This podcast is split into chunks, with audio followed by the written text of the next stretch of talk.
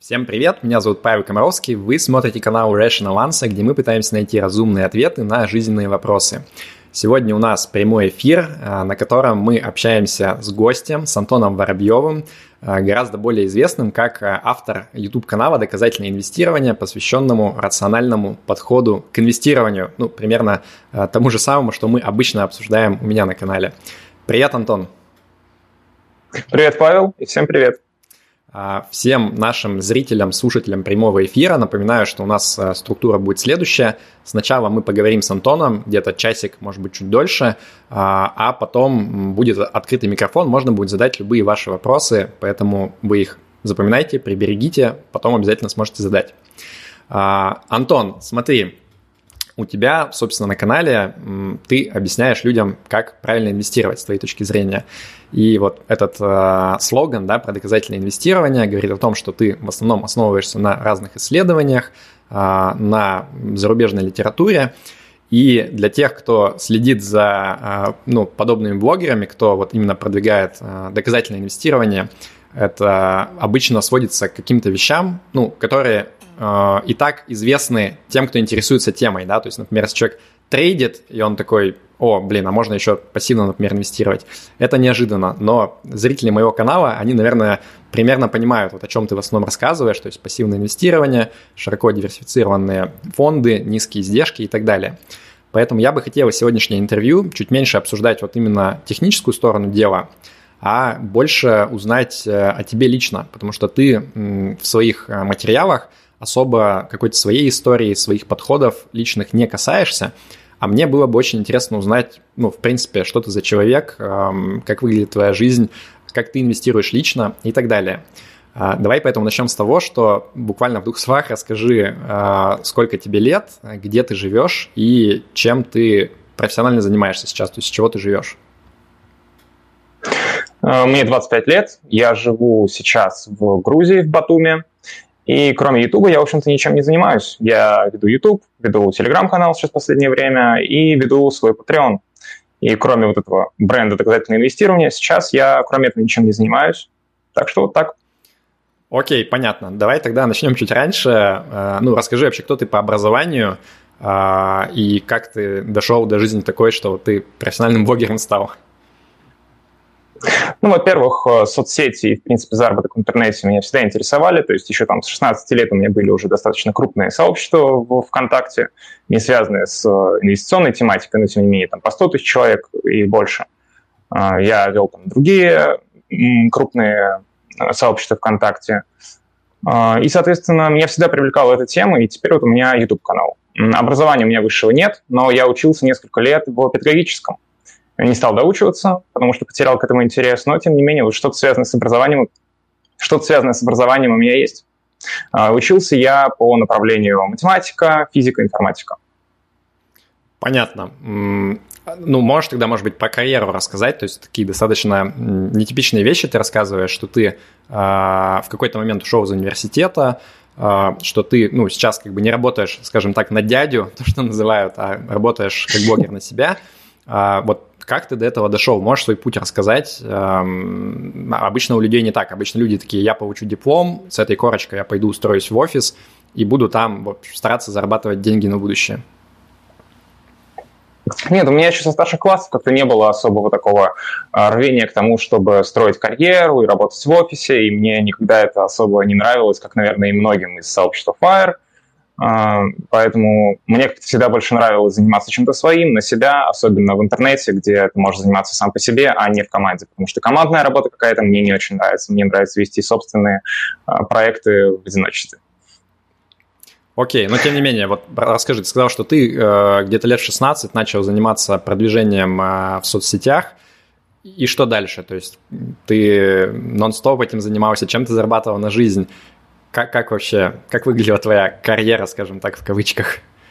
А, первое время старшие классы и вот начало университета, да, я занимался только соцсетями практически, я жил, в общем-то, с этого, и я живу всегда очень скромно, и откладываю почти все деньги, а, постепенно капитал растет, и поэтому я смог накопить такое количество денег, что даже в случае, если я временно теряю какой-то источник дохода, то есть, допустим, если у меня с YouTube начнет очень мало приходить, то все равно частично я могу компенсировать свои затраты на жизнь теми деньгами, которые я накопил в течение своей жизни. То есть, по сути, ты сейчас нельзя сказать, что находишься прямо вот на fire, а, но, тем не менее, учитывая то, что ну, источники дохода блогера, они все-таки не совсем стабильные, а, вот эта подушка, она тебе позволяет а, чувствовать себя более комфортно, правильно понимаю? Я чувствую себя в гораздо большей безопасности из-за того, что я знаю, что даже если у меня там с YouTube-каналом что-то произойдет, то у меня все равно есть деньги на много лет жизни вперед, да. Я не на полноценном фаер, конечно, ни разу, но все равно, да. И главное, что я занимаюсь, в общем-то, тем, что мне нравится, а не работаю в офисе просто в ожидании того, что когда-нибудь я смогу перестать работать. У тебя то, что называется бариста fire, да, то есть ты накопил достаточно денег, чтобы выбирать работу по душе, но, тем не менее, какой-то источник дохода тебе все равно помогает, да, текущий. Ну, смотри. Я вот не разбираюсь в этих... Прости. Я не разбираюсь в этих разновидностях, но самой такой, самой минимальной потребности я бы смог сейчас закрывать. Но жить просто на минимальной потребности мне, конечно, не очень хочется. Хотелось бы получать значительно больше, поэтому... Да и, в общем-то, YouTube хоть и отнимает очень много времени, но все равно мне нравится этим заниматься, поэтому почему бы и нет. Понятно. Но, э, тем не менее, вот если говорить про твой нормальный текущий уровень расходов, в терминологии FIRE ты сказал, что ты пока еще не на полноценном FIRE, то есть ты не можешь ничего не делать и из пассивного дохода покрывать все свои текущие нормальные потребности. Вот если взять шкалу там от 0 до 100%, а, где ты примерно на а, уровне вот этого вот нахождения на FIRE, там на 50%, на 70%, на 30%? А нет, смотри, тут э, дело в чем, что сейчас я трачу очень мало денег, поэтому в целом я бы, конечно, мог бы также жить всю жизнь, то есть в этом плане, наверное, это можно сказать, что это полный фаер, но как бы я не хочу жить э, всю жизнь так, как я живу сейчас, потому что сейчас я трачу очень и очень мало денег. Mm. От такого более-менее комфортного уровня жизни я бы сказал, что я где-то на 50% может быть в районе того. Понятно. Может быть, чуть больше, чуть меньше. В зависимости от э, процентной ставки вывода, что как бы тоже играет огромную роль. Скажи, а вот абсолютный размер капитала примерно ты раскрываешь, то есть, условно, может, можешь там сказать, это меньше миллиона долларов, меньше 500 тысяч, э, о чем идет речь? Нет, я, я ни про что не говорю, про деньги вообще. Понятно. До свидания все. Мы заканчиваем интервью. А, но тем не менее, смотри, вот из того, что ты сказал, для меня пока звучит очень странная история, да, то есть ты сказал, что ты как бы сильно э, нигде вот такую классическую карьеру не строил, ты не закончил университет, но ты смог к 25 годам скопить некий капитал, мы не знаем сколько, но, судя по всему, он достаточно существенный, чтобы тебе давать вот это чувство уверенности, что ты минимальные потребности точно закрываешь. То есть это не пренебрежительно маленькая сумма денег, очевидно. А, как так получилось? Обычно у людей к 25 без а, вот этой вот корпоративной карьеры какой, в какой-нибудь мегаобласти не возникают такие деньги. Ну, во-первых, я родился в Москве, что уже дает значительный старт, потому что в основном у людей, которые рождаются в Москве, чуть больше возможностей, чем у тех, кто из мелких городов. А, плюс к этому я очень рано начал заниматься не то что карьерой, да, вот таким мелким предпринимательством и откладывал почти все деньги. И мне удавалось в течение жизни их э, приумножить несколько раз достаточно удачно. Нет какого-то одного источника, который сделал бы мне весь капитал, но я смог приумножить те деньги, которые я начал копить еще в очень раннем возрасте.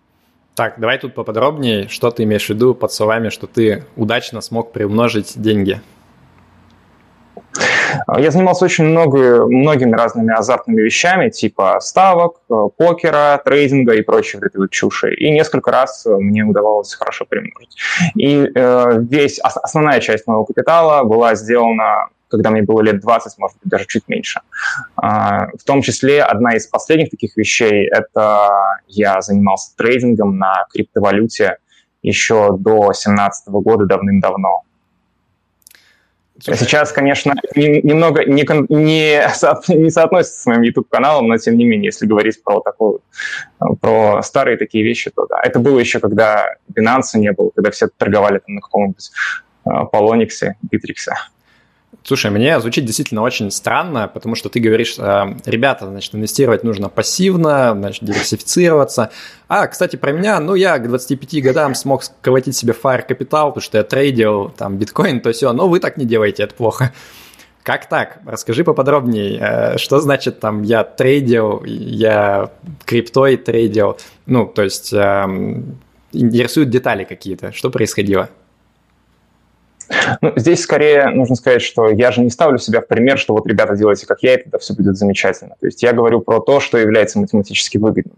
То есть э, если говорить про там трейдинг и прочую вот эту вот ерунду, то на любого человека, который что-то выиграл, будет очень много людей, которые проиграли. И я не думаю, что у меня были какие-то гениальные способности. По крайней мере, сейчас я так не считаю. Хотя тогда я, конечно, так думал. Ну, то есть ты считаешь, что тебе повезло просто вот в нужные темы вкатиться в нужный момент, так?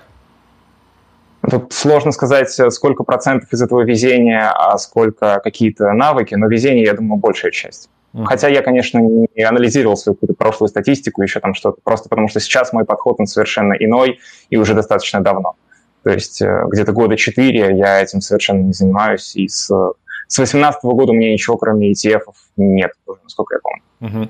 Ну, сейчас мы к этому перейдем, но перед этим можешь просто порядок сказать. Вот ты сказал, что ты приумножил капитал. Э, речь про что идет? Там x5 или там в 10 раз? То есть какой порядок цифр вот именно на спекуляциях, которые ты смог э, заработать, скажем так?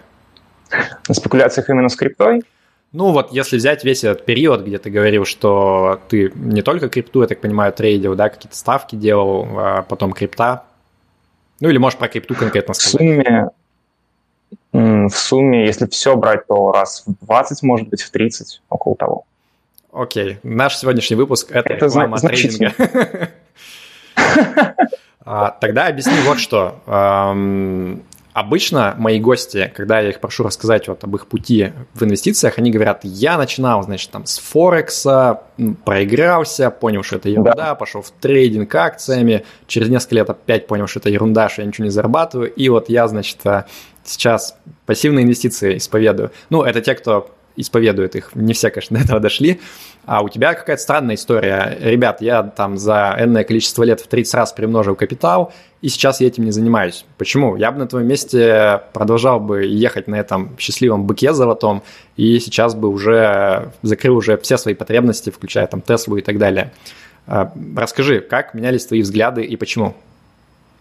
Проблема в том, что ты как раз э, рассказал о том, что у большинства истории такие, что они там прогорели и все.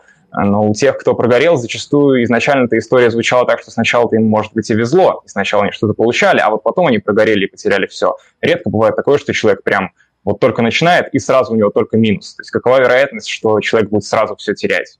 Вот прям вот сходу. Не всегда так происходит. И поэтому постепенно я начинал понимать, что я бы не хотел потерять те деньги, которые у меня есть, и, наверное, стоит однажды остановиться. И уже после этого постепенно как-то я перешел к такому, ну, плавно перешел к пониманию того, что, наверное, все-таки везения здесь было больше, и что подобным заниматься, наверное, не стоит. И сейчас как бы, мой подход совершенно иной, в том числе поэтому.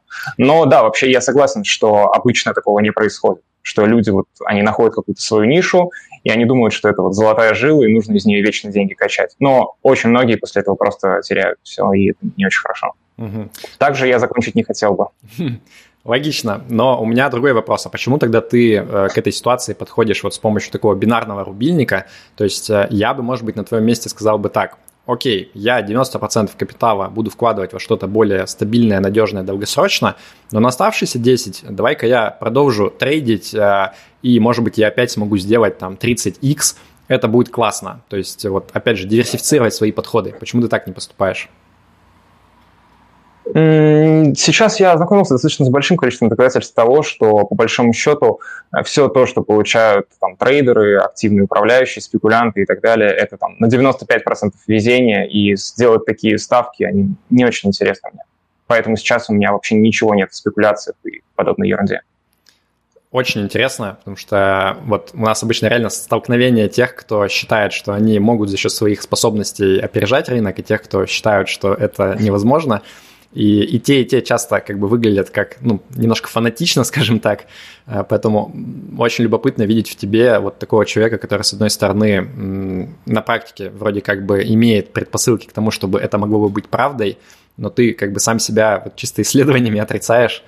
Не знаю, мне реально интересно. Обычно люди так не думают, и обычно у тебя все равно остается вот этот червячок того, что а давай-ка я попробую продолжать, и я подожду, по крайней мере, пока мне жизнь не бросит какой-то сигнал, что, окей, ты действительно точно не можешь, как бы это все было удачей.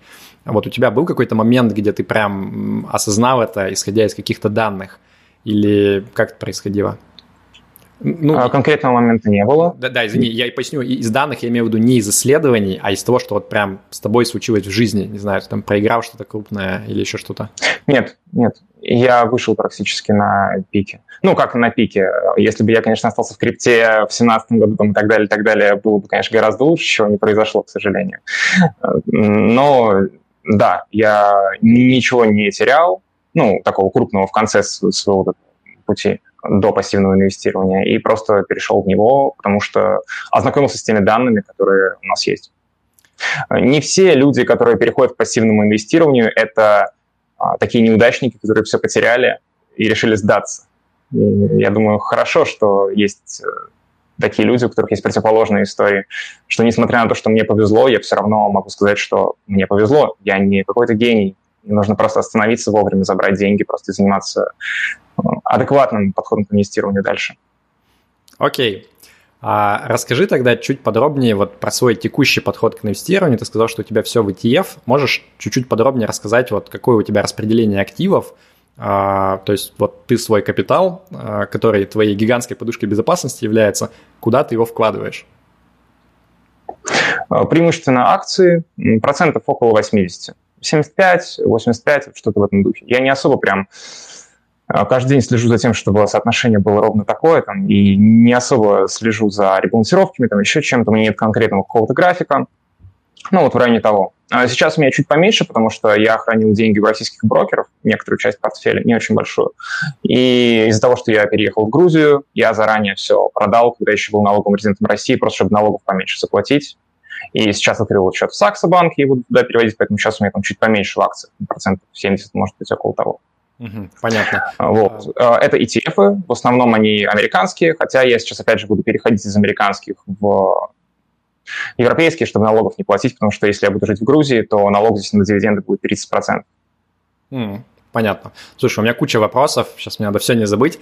А, давай первое с аллокацией закончим. То есть я понял, что большая часть в акциях, а где лежит остаток, вот эти вот процентов 20-25? По российским банкам. И вот сейчас я в Саксо переведу, там тоже будет часть средств. Окей, okay. то есть это, ну, по сути, как кэш, это не то, что именно на фондовом рынке, там, не знаю, в облигационные фонды еще куда-то вложено? Нет, сейчас это просто кэш на счетах, mm-hmm. в долларах и в евро. Окей, ну это временная ситуация, или ты, э, ну вот как только всю логистику выстроишь, ты как бы будешь вкладывать именно на рынке куда-то? Это временная ситуация, потому что вот я говорю, я счет в Саксо открыл буквально вчера, его одобрили, и сейчас я буду переводить, и опять же, то есть практически все у меня будет в Interactive Brokers и в Saxo, и немного останется в российских банках. Угу. И куда ты вложишь, соответственно, вот этот вот кэш? Он тоже пойдет в акции или что-то защитное будет? Кэш будет просто в кэше, и все. Понятно. Кэш, может быть, облигации, что-то в этом духе, но, скорее всего, просто кэш. В евро, по крайней мере, точно кэш, потому что процентную доходность нигде искать нет смысла сейчас по евро. Окей, мы до этого дойдем. Давай обсудим брокеров. Вот мне сразу стало интересно. Первый короткий вопрос. Ты в Грузии надолго, да? Э, то есть ты планируешь прям обосноваться здесь? Я не уверен, насколько я, но ближайший там год, наверное, да. Угу. Год, может быть, два. Но я не уверен, я не знаю, как жизнь сложится и как что пойдет дальше. У меня очень часто бывают переезды, поэтому... Окей. Но меня, в принципе, ничто не заставляет покинуть страну, поэтому да. Окей. Ну, мы чуть позже про географию, наверное, поговорим чуть подробнее. А у меня тогда сразу вопрос про брокеров. Вот э, большая война идет среди российских инвесторов. Кто-то говорит, что нужно обязательно из российских брокеров все забирать, все инвестировать только через зарубежных, только так надежно будет. Кто-то, наоборот, считает, что там политические риски возникают. Вот расскажи чуть подробнее, как ты смотрел на эту ситуацию, когда ты жил еще в России, какой у тебя был сплит между российскими и зарубежными брокерами, и как вот ты сейчас на это смотришь, как поменялся твой взгляд? Преимущественно я хранил все в IB, а, и сейчас я делаю, в принципе, то же самое. Процентов там 70-80% я думаю, я буду хранить в IB в дальнейшем. Вот. А у российских брокеров я хранил очень небольшую часть. А тебя не волнует я... политические риски вот эти все, что там compliance, money laundering, страшные русские несут грязные деньги, мы их сейчас выгоним поганой метлой из IB? А, у меня, ко мне тоже в IB задавали вопросы по поводу там, капитала и прочего, но у меня как бы, документы есть, но без документов я бы туда точно лезть не стал. Но если есть э, документы, то, в принципе, почему бы и нет. Я не думаю, что будут ситуации, при которых там будут заморозки без объяснения причин там, на долгие сроки. Да, там были вот эти ситуации с людьми, которые посещали Крым, но, опять же, интуитивно понятно, что если зайти из Крыма в аккаунт Interactive Brokers, могут возникнуть какие-то вопросы. Ну, просто твой там... случай, как раз, мне кажется, для IB достаточно такой волнующий, типа, окей, молодой парень, э, нигде официально там не был трудоустроен, заработал на крипте, какие-то там иксы, ну, типа, блин, это какой-то фрод, наверное, нет? Как, как ты смог без э, потерь, скажем так, моральных пройти все их проверки? Ну, у меня есть документальное подтверждение, поэтому ну, об этом, опять же, я не вижу особого смысла. Ну, то есть это условно, для понимания, там, какие-то отчеты брокеров, да, там и так далее. Да, да. да. Окей, понятно. Хорошо. А, а почему тогда именно такой выбор? То есть Interactive Brokers, я, наверное, понимаю, да, что это, ну, самый такой э, дешевый, одновременно крупный, надежный брокер, тут вопросов нету. Почему Сакса Банк? У них же какие-то дикие условия, они берут эм, комиссию за кастоди ежегодную, я не помню, там то ли 0,2%, то ли 5%, на память не скажу. Э, сейчас они снизили комиссию немного у них при мелком капитале 0,15, а дальше 0,12% в год. А у россиян вообще не очень много вариантов, в общем-то, в каких более-менее надежных брокерах можно хранить деньги, поэтому это скорее от безысходности. Хранить все в Interactive Brokers тоже не вариант, если капитал достаточно большой, поэтому пришлось э, перейти в Саксы частично. Окей. Okay. Потому что, опять же, в, России, в российских брокерах я тоже хранить не могу, потому что там налоги будут высокие, да и, в принципе, ETF там не те, которые меня бы устроили, конечно. Они подходят скорее для налоговых резидентов России, которые могут там ИИС открыть и получать вычеты, там, допустим, или хотя бы ЛДВ воспользоваться. Угу. А, давай чуть подробнее расскажем тогда вот конкретно, куда вкладываются люди. А, если говорить про акции, про ETF, там же тоже огромный выбор есть. То есть кто-то говорит, только единственный фонд на весь мир, и все, ничего больше не надо. Кто-то говорит, ну нет, я там все равно немножко по странам, хочу как-то подкорректировать, может быть. Вот ты в каком лагере? Ты держишь один фонд или у тебя все-таки некий набор, которым ты иногда жонглируешь?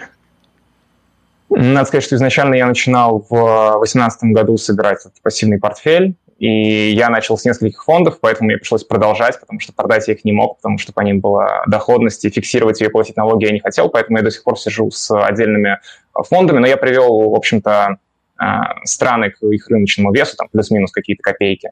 Так что можно сказать, что я храню условно один VT.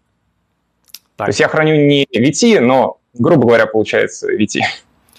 Понятно. Тогда расскажи, как ты относишься все-таки к текущей рыночной ситуации? Потому что те, кто любят читать исследования, они в том числе нередко цитируют там тот же самый, э, те же самые исследования Шиллера, э, Кейп, Шиллер Пи, э, где сравнивается, соответственно, текущий уровень цен по разным странам на акции с э, усредненной прибылью компаний, которые, собственно, рынок акций составляют за последние 10 лет. И там прекрасный график можно нарисовать про то, что в Америке все ужасно переоценено, и вот-вот на днях, может быть, даже раньше будет гигантский крах, и рынок акций США упадет. А по остальному миру вроде как бы, ну, нормально, не сильно все перегрето. Вот почему, первый вопрос, как ты вообще относишься к этой теории? И второй вопрос, почему ты не имплементируешь ее в свой портфель и не пытаешься там, ну, чуть-чуть снижу долю США, чтобы не получилось как с Японией там 80-е? Ну, Япония 80-е все-таки немного другая ситуация, потому что там этот э, ПНЕ был там, в районе 90 или что-то в этом духе. Там как-то все-таки было похуже, чем сейчас с Америкой, значительно хуже.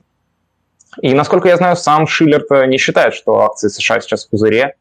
Он просто говорит о низких процентных ставках о том, что эта ситуация сложилась из-за того, что и облигации тоже дают очень низкую доходность сейчас. Я не думаю, что можно сделать перевес в какие-то страны с более дешевыми акциями и за счет этого вот так вот просто бесплатно, условно, поднять доходность портфеля. Это может поднять доходность портфеля, но это, опять же, более высокие риски. Может быть, рынок оценивает там акции США более надежные. IT-сектор наиболее перспективный, за ним, в общем-то, будущее, и поэтому вот так, ну, я не думаю, что можно как-то бесплатно вот так вот а, получить более высокую доходность и риски при этом не повысить. И я не очень люблю слово «переоценена», то есть, может быть, акции США оценены справедливо, просто будущая доходность очень низкая. Угу. Но, тем не менее, вот смотри, когда речь идет про доказательное инвестирование, про Шиллера это отдельный вопрос, да, потому что понятно, что ты не можешь 10 лет, 10 лет подряд всем говорить, что вот-вот все рухнет, и сохранять хорошую мину, а это как раз с Шиллером, собственно, и произошло, да, то есть тебе нужно какие-то оправдания начинать говорить. И, в принципе, вот то, что он сейчас говорит, да, наверное, это а, имеет смысл в моменте, когда у тебя действительно, ну, очень низкие ставки, и, собственно, если не в акции вкладываться, то куда? Непонятная, везде отрицательная реальная доходность. Но никто же не говорит, что ставки такими останутся навсегда. А, я думаю, ну, подтекст его слов может быть такой, что когда ставки поползут вверх, он скажет, ну вот, как бы сейчас ситуация изменилась, и акции действительно стали переоцененными, но ты же можешь как бы это предвидеть заранее, да, вот это движение ставок потенциальное. Поэтому я бы не стал здесь вот прям так покупать эти слова Шиллера, что он потом не скажет, а я вам говорил, что на самом деле как бы вот нужно смотреть на мой показатель и с учетом э, исторической динамики ставок. Вот, но тем не менее, я начал говорить про доказательное инвестирование. Я к тому, что условно, если там а, взять какой-нибудь ряд статистики, да, и наложить его на Schiller Cape по разным странам, то э, достаточно несложно сделать некую модель, которая действительно будет обгонять рынок, ну, как минимум по показателю э, доходность к риску, да, то есть я не говорю, что это обязательно будет там запредельная доходность, но потенциально это будет э, там та же доходность с меньшим риском или тот же риск, чуть большая доходность. Вот почему ты все-таки эту идею не покупаешь, что эм, статистический анализ такой, он может э, привести к какому-то чуть лучшему результату, чем прям совсем абсолютно пассивный подход? Тут опять же вопрос в том, что мы считаем риском. То есть не все считают, что бета – это единственный риск. Value – это не риск или это риск? Ну, для То меня некоторые риск, относят value к риск-факторам. Угу. Ну, и для меня просто риск, наверное, это вот некий, ну, ближе к волатильности, да, стандартной, либо даже то, что людям больше понятно, это максимальная просадка. То есть для меня вот психологически, наверное, имеет э, большое значение вопрос, до каких низов я буду скатываться, если я в произвольный момент какой-то вкладываюсь. Если максимальная просадка, у нас есть, например, э, Великая депрессия, и акции США в Великую депрессию, э, акции стоимости в США в Великую депрессию показали результат хуже, чем акции роста. Поэтому с этой точки зрения как раз value может быть дополнительным риском. У нас в основном последние кризисы вот было не так, да, там пузырь доткомов, вот это вот все, что связано с акциями роста. Но это не означает, что да, дальше будет то же самое. Вот у меня здесь тогда большой вопрос. Когда речь идет про всю вот эту битву активных инвесторов против пассивных или пассивных инвесторов против вообще не инвесторов, а тех, кто там э, в банку прячет золотые монеты, Георгий Победоносец и на грядке закапывает – очень часто приводят такой аргумент про то, что вот вы, конечно, молодцы, вы, значит, тут сидите в книжечках своих статистику туда-сюда гоняете, из этого выводите какие-то выводы, что долгосрочно, значит, акции почти всегда растут, что нужно вкладываться в акции, что даже если там будет большая просадка, она потом, скорее всего, восстановится за какой-то разумный срок, это все равно будет выгоднее, чем не инвестировать. А вот вы же на самом деле совершаете ошибку грубую, потому что вы э, берете, по сути, исторические данные и просто их экстраполируете вперед. То есть вы на самом деле ничуть не лучше тех самых э, наивных ребят, которые там условно начали инвестировать, открыли э, какой-нибудь сбор, ну, свод статистики за последний год, увидели какой-нибудь самый доходный пив на, не знаю, там акции роста и такие, о, все, все деньги надо вкладывать сюда, он будет и дальше также расти.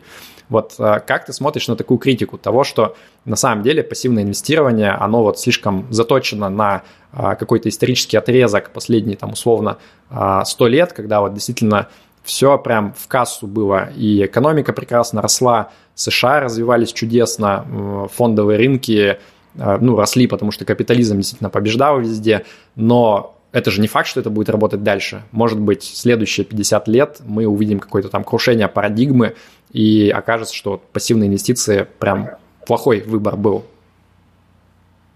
Если мы увидим, что пассивные инвестиции были плохим выбором, то мы должны увидеть, что и активные инвестиции тоже были плохим выбором, потому что в итоге-то активные инвесторы все равно держат то же самое. Не будет такого, что у пассивных инвесторов, значит, все портфели обрушились, а активные такие все остались в плюсе.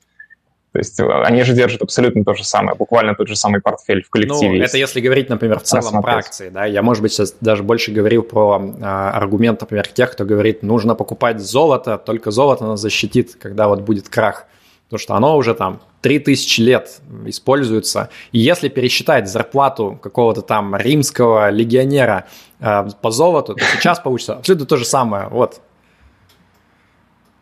Ну, если, если бы вы с того момента до сих пор были бы живы, наверное, это хорошее сохранение капитала. В плане там смены парадигмы и так далее, тут вопрос в том, что пассивный инвестор, он же считает, что рынок более-менее эффективен, и что будущие риски и будущая доходность должны быть более-менее адекватными, потому что другие э, люди, которые управляют ценами на акции, они должны были выставить их более-менее справедливо, потому что умные люди быстро зарабатывают большой капитал и оказывают большее влияние на котировки. И поэтому, допустим, у нас впереди какие-то серьезные там проблемы и так далее. Это должно быть заложено в акции, но мы этого не видим. Это не заложено. А, когда мы говорим о просто прошлых данных и о том, что в будущем будет то же самое, опять же, не, не совсем так, ведь мы, допустим, знаем, что акции показывали хороший результат по сравнению с облигациями, допустим. Но у нас есть хорошее объяснение этому. Мы знаем, что люди не любят рисковать, и что если бы доходность была бы одинаковой, то все предпочли бы держать облигации. Поэтому доходность не должна быть одинаковой акции должны продаваться с большей скидкой за риск, чем облигации. Поэтому у нас есть не, не просто прошлые данные, у нас есть хорошие теории, которые обосновывают, почему эти прошлые данные именно такие, какими мы их видим. Давай, может быть, как раз тогда вот э, в том числе про облигации поговорим. А, в каком-то смысле, когда вот все эти модели строят, да, а, ставка безопасного изъятия, анализ там, что как было исторически на рынках а, акций, облигаций – мы чаще всего, ну, исследователи берут э, вот этот набор данных и по ним прогоняют некие модели, там, да, например, что ты 4% можешь изымать, и в каком проценте случаев ты потерпишь неудачу. А, но, с другой стороны, вот э, то, что мы наблюдаем на рынках прямо сейчас – это же в каком-то смысле беспрецедентная достаточно штука, потому что а, вот именно такого сочетания, чтобы одновременно были очень высокие оценки, ну, по тому же самому, давайте там Schiller Cape или просто PE, например, для американского рынка возьмем. То есть одновременно акции очень оценены, скажем так, оптимистично. Я не говорю, что они переоценены, может быть, действительно будущий рост, он доходности оправдает э, прибыли компаний, но мы на самом деле не знаем. То есть все равно факт в том, что достаточно оптимистично, тем не менее. И одновременно на э, рынке облигаций, да, то есть вот процентные ставки, они находятся на нуле э, достаточно долго уже, и вот именно такого сочетания, что у тебя и в облигациях достаточно сомнительные перспективы, потому что, ну, тут проще предсказывать, да, доходность. Ты сильно больше нулевой вот этой ставки, которую ты зашьешь э, при покупке, ну, не нулевой, там, окей, давайте скажем, 1-1,5% для надежных облигаций, ты как бы сильно больше не получишь, да. А, кроме того, случая, когда ты будешь перекладываться уже в новые облигации, но это для тебя тоже будет не бесплатно. Вот, э, как ты смотришь на то, что в каком-то смысле сейчас наиболее такой невыгодный момент для инвесторов в целом, что вот куда ни побеги, все дорого. И облигации слишком дорогие, и акции слишком дорогие. А, и если ты признаешь, что, возможно, сложилась такая ситуация, как это влияет вот на твое мышление и на то, как ты составляешь свой портфель? Я согласен, что сейчас не лучшее время для инвестора, но инвестор с этим ничего не может сделать, потому что ему все равно нужно хранить в чем-то деньги. Он будет их хранить в каком-то классе активов. Да, все они выглядят плюс-минус не очень привлекательно, но что-то выбирать все равно нужно. И, ну да, мы живем в тот период, когда инвестировать, наверное, следующие 10, там, 15, 20, может быть, лет не супер но, тем не менее, приходится куда-то вкладывать. Я никак к этому не отношусь. То есть это тот же самый риск и та же самая ожидаемая доходность. Да, у нас сейчас там облигации принесут в лучшем случае там ноль да, за следующие там, 10 лет условно. В среднем акции должны принести чуть побольше, чем этот ноль. Поэтому готов ли я рискнуть, чтобы получить чуть больше? В общем-то, да. Готов ли я рискнуть всем своим капиталом? Наверное, нет. Угу. Это, э, то есть я, я, я понимаю, что да, сейчас период немного отличается от других, но смысл-то остался тем же самым. Мы либо принимаем риск облигаций и вкладываем под очень низкую ставку, либо принимаем риск акций и пытаемся получить чуть побольше, просто в надежде, что нам повезет. Мне тогда здесь интересно вот именно, что ты делаешь с консервативной частью портфеля, потому что а, классический прям подход такой, да, обычно говорят, что молодым людям, да, нужно вкладывать большую часть достаточно капитала в акции в рискованные, ну, тут все понятно, как бы там, как мы обсуждали, а, в наиболее диверсифицированном виде это просто покупаешь весь мир а какую-то часть нужно держать в консервативных инструментах, и обычно говорят, э, вот все эти исследования, они построены на облигациях, и чаще всего это сверхнадежные облигации государственные США примерно на 10 лет. Но из того, что ты сказал, я понимаю, что ты вроде как не планируешь покупать э, десятилетние трежерис, а ты сказал, что ты планируешь в кэше именно держать деньги. Вот почему именно такое решение и как ты его обосновываешь для себя? Да, десятилетняя облигация сейчас приносит какую-то доходность не очень большую. Я сейчас не знаю, скорее всего, это моя ошибка, и я мог бы держать все-таки больше в бумагах именно в брокерах, но я хочу какую-то часть все равно держать на банковских вкладах, мне так просто как-то психологически комфортнее, может быть, еще что-то. И я не очень много выпускаю там. Плюс у меня не только доллары, у меня значительная часть в евро лежит, а по евро ставки отрицательные. Поэтому от того, что я их держу под ноль, я даже большую доходность получаю, чем если бы я вкладывал их в облигации там, условной Германии и получал бы гарантированный убыток на десятилетнем горизонте. В Европе, кстати, даже в банке так просто не поддержишь под ноль. Я не знаю, в Грузии с этим еще проще, да, ты говоришь? Нет, ну я держу в российских, а не в грузинских. А, в Грузии у меня еще нет счета. Поэтому так, да. В российских еще не все ввели, но некоторые, я помню, уже поползновения были от некоторых банков. Ну, это, это, это, то, это тоже начнется, скорее всего. Ну, на крайняк можно еще на брокерском счете хранить. Э, в Interactive Brokers можно некоторые суммы хранить в евро без отрицательных ставок. Если там не очень много, я не помню, до 50 тысяч долларов или что-то в этом духе, то можно тоже держать, и не будет отрицательной ставки. Окей, давай теперь, чтобы закончить вот с всей темой с распределением активов, обсудим еще другие диверсификаторы. То есть мы обсудили сейчас акции, облигации, самое стандартное, то, что всегда называют. Но есть же еще всякие другие штуки, например, золото. А, про него, ну, понятно, как бы, что если у тебя нет хрустального шара, то ты не ожидаешь, что золото будет дико расти а, в будущем, но, по крайней мере, есть мнение, что оно а, плюс-минус за инфляцией следует долгосрочно, да и плюс к тому же не сильно скоррелировано, по крайней мере, с теми же самыми акциями, поэтому если мы добавляем золото в портфель, то мы получаем вот некий такой портфельный диверсификационный эффект того, что э, риск снижается в среднем. Вот как ты на это смотришь, есть ли у тебя золото в портфеле? Нет, у меня золота нет. А, золото будет следовать плюс-минус за инфляцией в целом, но здесь нужно сказать, что хранить золото – это не бесплатно есть если покупать ETF на золото, там будет какой-то расход, поэтому фактически это тоже будет отрицательная ожидаемая доходность, да еще и с огромной волатильностью.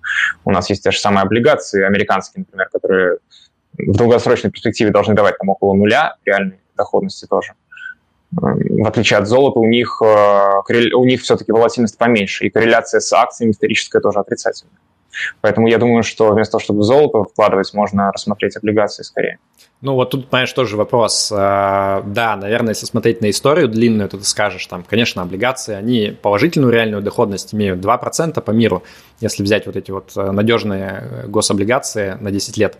Но если посмотреть на текущую ситуацию, мне кажется, инвестор, который покупает десятилетние гособлигации США и надеется получить хотя бы нулевую реальную доходность после инфляции, ну, это, наверное, фантастика, да, то есть это что, инфляция должна оказаться типа там меньше 1% в следующие 10 лет. Как-то маловероятно. Да, там, скорее всего, уже тоже отрицательная доходность даже по десятилетним. Но я говорю про долгосрочную перспективу, то есть там лет про 20, 25, вот, в районе того, про 30 лет. На таком горизонте они все-таки должны, скорее всего, выйти в плюс, хотя и не факт, конечно. Золото у него очень высокая волатильность, то есть меня вот это вот очень сильно смущает. То есть э, в долгосрочной перспективе, да, оно может давать там плюс-минус инфляцию, но насколько сильный этот разброс? У него волатильность там практически как у акций. Это слишком высокий риск.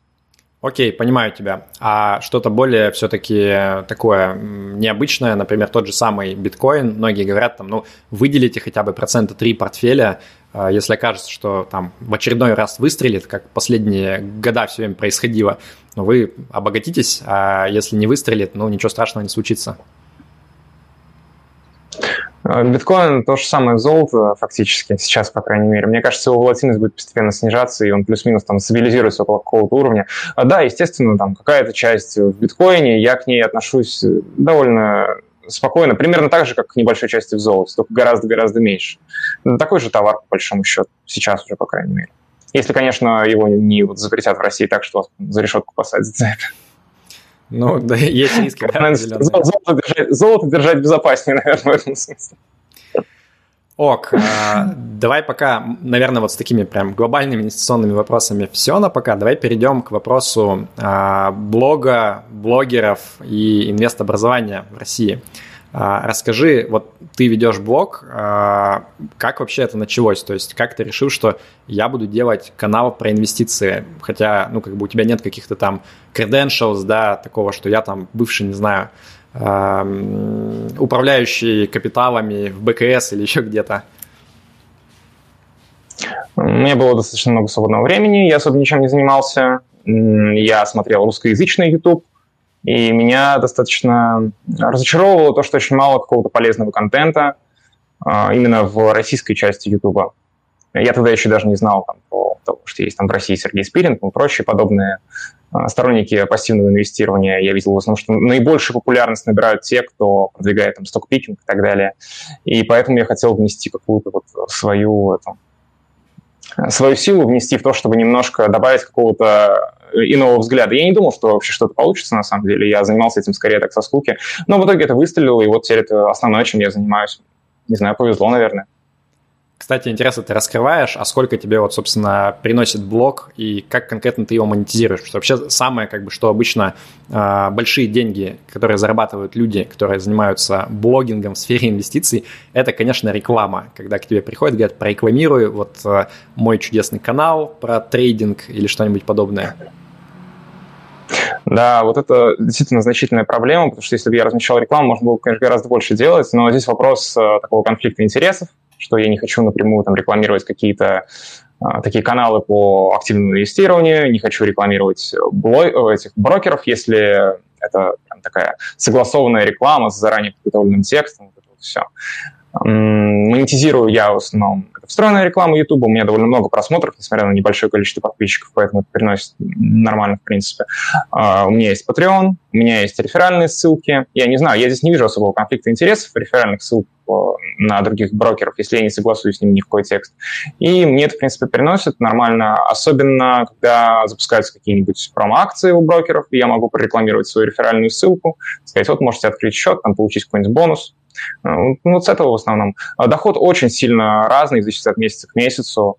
Ну, последние вот 6 месяцев, как блог начал приносить какие-то более-менее нормальные суммы, худший месяц был, наверное, около 1000 долларов, лучший месяц был около 10 тысяч долларов. Но он очень сильно меняется от месяца к месяцу, поэтому... 10 тысяч долларов very nice звучит. Но я понимаю, что, конечно, это не часто, наверное, такие пики. Это скорее просто, да, выброс. Окей. А, ну, тогда давай чуть подробнее, а что не так все-таки вот с а, блогерами, с российскими? Потому что а, я, в принципе, начал заниматься этим последние года 4, наверное, YouTube-канал еще меньше, а, и у меня такое ощущение, что вот прям расцвет сейчас инвест-блогеров последние пару лет, прям вообще куда ни ткни, а, каждый является инвест-блогером. Есть ли у тебя какие-то претензии в целом вот ко всей индустрии инвест-блогинга в России или, может быть, к отдельным личностям, не знаю? Контент на русском языке – это одна большая печаль. Самые адекватные, наверное, э, блогеры — это те, кто говорит, что вот, ну вот есть, да, пассивное инвестирование, но так как бы для новичков, там, кто вообще ничего не понимает, вот это вот как бы да. если вы ничего не понимаете, ну да, тогда вот можете там ETF вкладывать. А так вот, если вы уже там прозрели и уже много узнали, то вот пора уже выбирать там отдельные акции. На российском YouTube очень много контента по стокпикингу, по тому, как правильно там выбрать, когда вложить, куда вложить, какой бы рынок а вот какие там отчеты вышли у «Газпрома» и так далее, и так далее. Это, конечно, очень печально, особенно когда сейчас идет прям такая а, волна новых инвесторов на российском рынке. И все они приходят в основном к всяким крупным каналам, у которых там от 100 тысяч подписчиков, и которые, конечно, не продвигают какой-то пассивный подход. Ну, всякие бывают. Ты сказал, там самые адекватные каналы, типа там Спирин, я такие, ну да, ну да, пошли мы нахер, как бы мы еще менее адекватные. Эм, ну ладно, я понял, что ты имел в виду. Э, сразу вопрос тогда. У тебя же есть э, коллабы с, э, ну, такими не совсем однозначными, скажем так, блогерами, которых многие считают тоже на волне хайпа, инфо-цыганами, которые ничего полезного не говорят но ты, тем не менее, с ними сотрудничаешь. Вот, например, Николай Мрачковский, у тебя целая серия с ним есть видео, еще с каким-то, насколько я видел. Вот как ты позиционируешь такое сотрудничество, то есть значит, что ты как бы одобряешь то, что они делают, или наоборот, ты приходишь там в стан врага изнутри подрывать. В чем идея здесь? Ну, во-первых, когда аудитория перетекает ко мне, а она, естественно, будет перетекать ко мне, это хорошо для тех людей, которые перейдут. И для меня это тоже хорошо, я получу новую аудиторию. А коллаб, ну, одно дело, если бы я в этом а, коллабе одобрял бы подход другого человека, а не спорил бы с ним, да, условно. То есть если я спорю, то я не вижу ничего плохого в том, чтобы прийти, как ты сказал, в стан врага, да. Понятно. Поэтому я думаю, что это приносит, это приносит э, больше пользы, чем вреда все-таки. И для аудитории, и для меня. Понимаю. А, можешь тогда рассказать, вот давай с другого конца зайдем, три человека а, из тех, кто занимается инвестблогингом в России, за кем ты следишь более-менее регулярно, ну и считаешь, что они не ерунду не пропагандируют, скажем так. Можешь назвать три имени? Так, а, мне нравится мелкий канал «Инвестиции и финансы». Он поменьше моего, но тем не менее. Там ведущая Ольга, тоже нормальный такой подход. А, я читаю твой блог достаточно регулярно, и я читаю Спирина. Отлично, ссылки будут в описании к этому видео. Про Ольгу я сейчас не слышал, будет интересно тоже поглядеть, что у нее за материалы. Может быть, когда-нибудь интервью с, ним, с ней сделаем. А, и сразу тогда следующий вопрос. Вот люди, в принципе, интересуются, а откуда ты сам черпаешь а, новые какие-то идеи, то есть вот как, как ты сам, ты же, наверное, не слушаешь блогера какого-то а, и такой, о, все, отлично, я сейчас буду сам так делать. А, где твои источники для принятия инвестиционных решений? Вот вначале я примерно так и делал. Я просто брал там контент с американского YouTube и пытался делать что-то на российском. Сейчас я, конечно, стараюсь можно дальше от этого отойти. А, смотрю всякие работы от Vanguard, Юджина Фама и Канета Френча довольно много читаю работ разных. И стараюсь э, переводить все на русский более-менее, так как я это понимаю, упрощать, чтобы более-менее было что-то понятно. В общем, вот так. Своего я, конечно, ничего создавать э, не могу, все уже сделано до меня э, на англоязычном, в англоязычном сегменте. Но все равно для русскоязычной аудитории достаточно полезно, я думаю. А если говорить про книги, у тебя есть какой-то вот там топ-3 книги, которые вот больше всего на тебя повлияли с точки зрения инвестиционных именно взглядов? Ну, нет, это вряд ли. Всякую банальщину, типа там Богла и Бернстайна можно, конечно, порекомендовать. Но из книг я могу посоветовать, например, эм, Ричарда Таллера «Новая поведенческая экономика». Она не про пассивное инвестирование, но достаточно интересная для инвестора, я думаю. И она показывает такой немного другой взгляд на вещи, потому что читать всегда одно и то же про пассивное инвестирование, там примерно одно и то же, как мы с тобой говорили в начале этого стрима. Окей. Okay. А, давай поговорим немножко про географию. Мы эту ветку немножко упустили, но мне в целом интересно. Вот ты, а, еще когда мы договаривались где-то месяцев 4-5 назад э, на интервью, ты говорил, что ты очень много переезжаешь там по России, вот как мы выяснили сейчас, не только по России. Как вообще ты дошел до такого образа жизни, и норм ли тебе, что у тебя нет вот какого-то прям постоянного гнезда, скажем так, базы, э, куда ты, где ты чувствуешь себя безопасно и защищенно? Сейчас я уже привык к постоянным переездам, поэтому я, наверное, везде чувствую себя достаточно безопасно. Потому что привык, что везде примерно одинаково безопасно. На этой фразе э, позавчера вырубили электричество и интернет в Батуми, когда мы делали тестовую запись. Так сложилась жизнь, что изначально мне пришлось переехать в другой город э, к девушке, она жила в другом городе. А потом мы решили переехать в Петербург, потому что оказалось, что Петербург довольно интересен. Потом там как-то было достаточно холодно, и хотелось куда-нибудь южнее, поэтому мы переехали на юг России. Там оказалось недостаточно тепло. Потом мне еще по личным обстоятельствам пришлось там переехать в область. И вот теперь мы прилетели в Батуми, потому что здесь все-таки потеплее. Сейчас как бы такая прям середина зимы, уже снег выпал, но при этом там около нуля градусов. По крайней мере, не отрицательная температура, это более-менее адекватное что-то. И в Грузии пониже налоги, что лучше. Можно продать бумаги без налогов, перейти в ирландский ETF, например, бесплатно, не заплатив налоги, если быть налоговым резидентом Грузии, кем, я надеюсь, я скоро стану. Понятно. Ну, вообще, вот все, что ты перечислил, почти что оно есть и на Кипре, только еще теплее, поэтому, если вдруг надумаете, милости просим и на Кипр. Вот, да, как раз здесь еще гораздо дешевле, чем на Кипре, я думаю. Раза так в два, я думаю, чем. Это, я думаю, правда. А, ну, вообще, как вы выбираете? То есть вы выбираете по налоговым вопросам и по погоде или еще какие-то есть факторы? Погода, налоговые вопросы, безопасность, близость к России, наверное, чтобы можно было в случае чего более-менее недорого летать при желании. Хотя здесь с Грузией, конечно, проблема, потому что прямого сообщения здесь нет, но все равно можно долететь, если постараться. Угу. А ты упомянул свою девушку. Мне интересно, как она вот относится к тому, что, опять же, у тебя такой достаточно нетипичный путь. А, обычно девушки такие, мы хотим там вот такого, значит, за которым как за широкой спиной, что у него стабильно все, что он точно может позаботиться. А, ну, как бы это не совсем твоя история, да, хотя я не сомневаюсь, что ты тоже можешь позаботиться. А, какие ощущения у твоей девушки от вот такого режима жизни полуфаер, скажем так? Ну, она привыкла к этому более-менее, она тоже работает на удаленке, поэтому, в общем-то, у нас нет с этим особых проблем, и она более-менее разделяет мой подход. Угу, понятно. А у нее есть какие-то свои инвестиционные накопления или вот в вашей семье, скажем так, как ты этим занимаешься? Да, есть, но у нас такой более-менее общий бюджет, скажем так, поэтому можно сказать, что портфель плюс-минус общий. Понятно, окей. Что можно не спрашивать про ее соотношение активов. Ок. А, последние пара вопросов до того, как мы перейдем к а, вопросам от а, наших зрителей и читателей.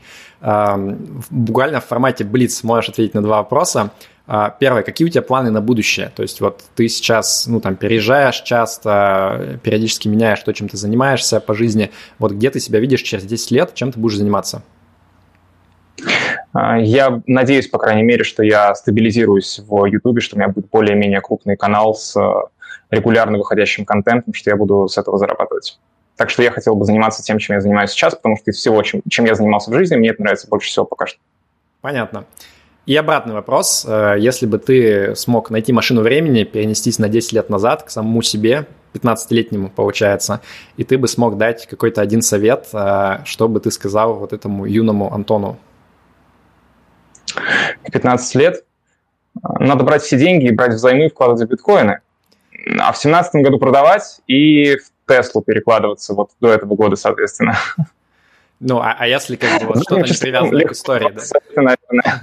Давай предположим, что это другая вселенная, где ты не знаешь как бы конкретные детали, а, но тем не менее ты что-то хочешь сказать. Эх, я даже не знаю, очень сложно сказать. В плане инвестиционных каких-то советов. Наверное, то же самое, что я и делал. Поменьше тратить, побольше откладывать. Но я это и так делал, собственно. Окей. Хорошо, давайте пойдем к ответам на вопросы зрителей. А, напоминаю, что это работает так. А, вы в Телеграме поднимаете руку, нажимаете значок, я вас размючиваю, даю слово. Но перед этим я буквально несколько вопросов а, задам те, которые заранее написали в чате. А, из тех, которые мне показались самыми, ну, такими интересными, стоящими того, чтобы их задать. А, Николай не спрашивает, но просит, говорит, «Э, прошу открыть комментарии в, те, в Телеграме, э, было бы здорово там общаться с Антоном или с его подписчиками. Почему у тебя нет комментариев в Телеграме, Антон? Вот собираюсь заняться более плотно Телеграмом. Я особо канал тут не веду, так немножко начал совсем. И, скорее всего, я открою комментарий там действительно. И спасибо за напоминание, что стоило бы это сделать, наверное. Окей, okay. пользуясь случаем, в описании есть ссылка на Телеграм-канал Антона. Можете подписаться сразу и ждать, когда появятся комментарии. А следующий вопрос от Андрея Трифонова. А, при формировании портфеля из фондов акций облигаций имеет ли смысл сейчас покупать фонды облигаций, ну, такие как BND, э, BNDX в данный момент, или лучше подождать, когда, а, наконец, цикл увеличения ставок пройдет, они поднимутся, и уже можно будет, скажем так, подешевле купить эти фонды. Что ты думаешь? ставки могут подниматься очень медленно, поэтому ждать можно очень-очень долго, и это время все хранить деньги на нуле вместо того, чтобы получать хотя бы какую-то доходность. Не надо быть мной и хранить все в кэше вместо облигаций. Ну-ну, окей, хорошо. Ну, кстати, сейчас же есть лайфхак. Э, в принципе, если там про доллары те же самые говорить, то можно и э, вклады некоторые найти в банках, где ты будешь больше нуля получать, но при этом у тебя сохраняется эта опциональность то есть ты в случае чего сможешь там вынуть деньги и переложиться в облигации при желании. Это вот скорее ближе к моему пути. Поделились все своими секретами. А, Юрий продолжает. Вот про облигации в портфеле пишет. А, Антон как-то говорил, что идеальным решением было бы держать все облигации мира с рублевым хеджем. Но такой вариант невозможен. Другой выход для российских инвесторов – держать ОФЗ или даже лучше фонды на ОФЗ. Но российские облигации обладают низким кредитным рейтингом. А, ну вот какое твое мнение все-таки, что покупать российскому инвестору, когда речь идет про облигации?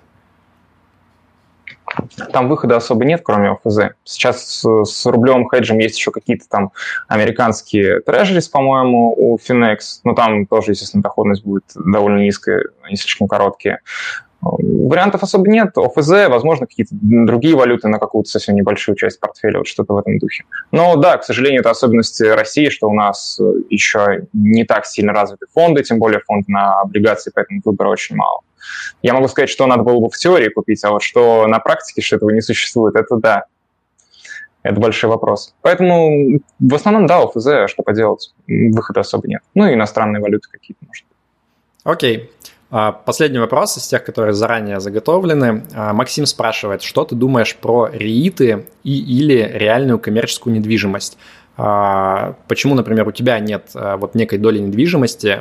Потому что вот я многих опрашивал, кто именно на Fire уже живет давно или недавно, почти у всех есть какая-то недвижимость. Почему у тебя нету?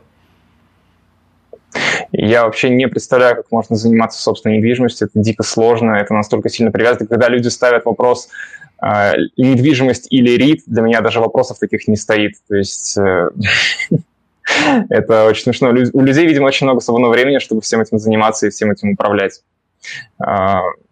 Недвижимость в портфеле может иметь смысл там, в форме REIT, тех же самых, они, в принципе, есть в широком рынке, некоторые делают небольшой перевес там, на 5% или около того.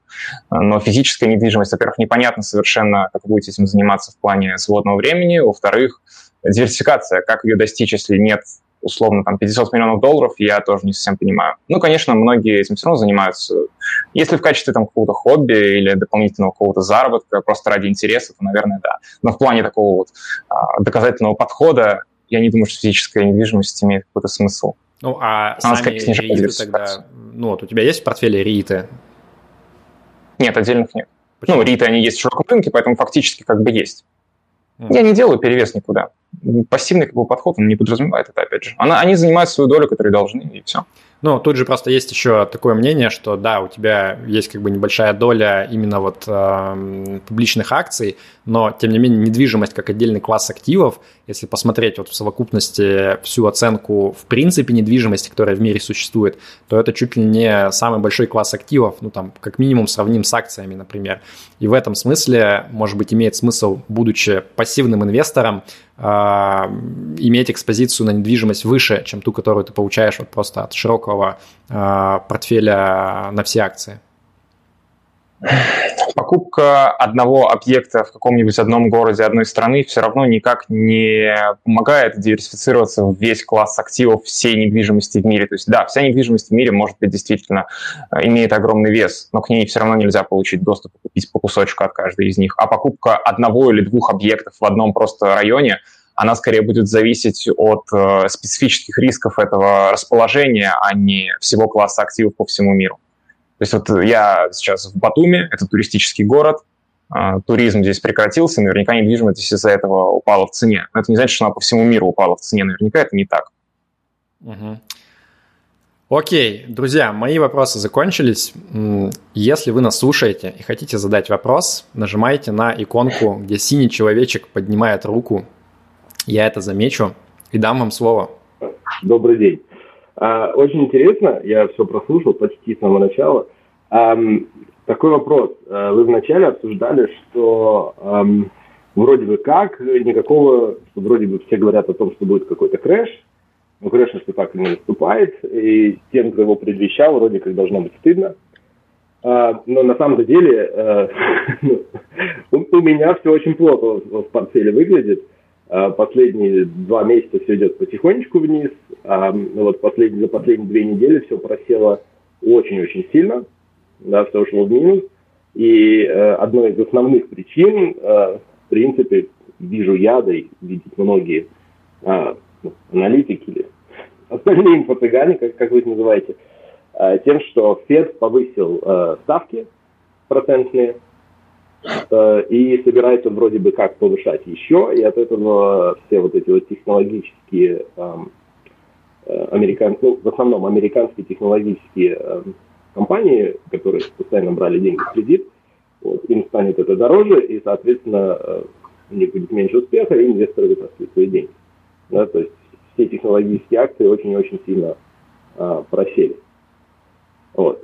Вопрос в том, вы пока говорили о том, что крэша не было, потому что будет еще хуже, или э, как к этому относиться? И, а, ну и, соответственно, вопрос в ходе текущей ситуации есть какой-то совет, так сказать, относительно начинающему инвестору, а, что делать или не делать. Типа, Вася, продавай все. Или не продавай. Спасибо за вопрос. Я так понимаю, Вася – это референс к олейнику. А, ну, Антон, ты, наверное, начнешь? Нет, я, нет. я добавлю тогда к твоим мыслям свои.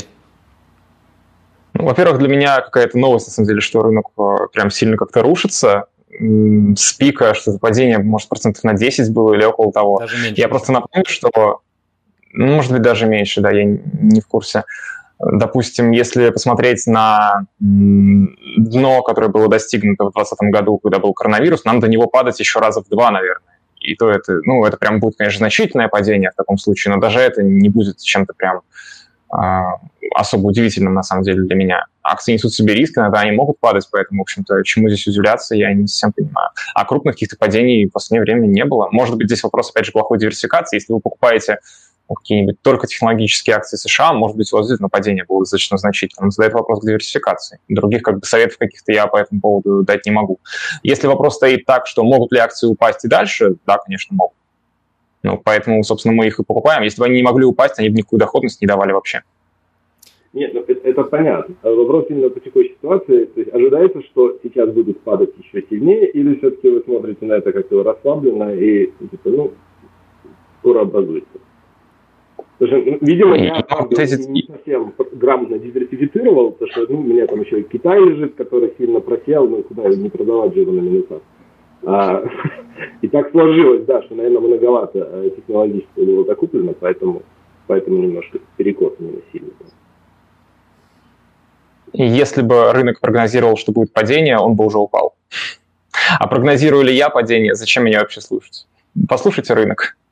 Рынок не думает, что будет падение. Ну, я Рынок бы, не знает. Я бы добавил так, что если вас э, падение меньше, чем на 10% э, рынка акций как бы волнует и беспокоит, то, возможно, нужно как бы немного поработать с вообще своими представлениями о том, насколько это часто происходит, э, и если как бы это прям нестерпимо, беспокоит, то, может быть, вообще стоит повременить с инвестициями в акции, потому что, в принципе, ну, как сказал Антон, а, мы даже сейчас на 10% не упали, особенно если брать широкий индекс акций всего мира, там, по-моему, вообще где-то, ну, там, может, 7-8% просадка с пика.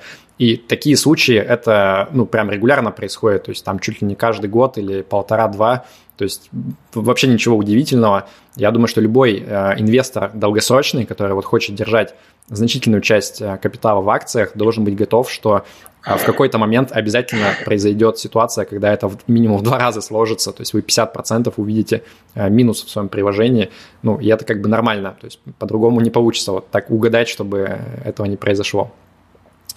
А, ну, может быть, я утрирую э, тем, что, что все печально, просто если зайти на Финвиз и посмотреть вот этот общий, общий обзор, ну да, за месяц все пало, ну, ладно, 10% наверное нигде нет, но, но в целом некоторые позиции доходят до 10%, и просто мой личный портфель так сильно а, действительно не падал вот начала коронавируса, да, и поэтому я, наверное, как-то... Ну, я думаю, да, мы можем подытожить э, тем, что мы действительно скажем, что предсказать мы точно ничего не беремся, а если бы брались, то нас не надо было бы слушать. Единственный совет действительно это повышать диверсификацию. Э, на этом, я думаю, с этим вопросом мы все, что могли, ответили.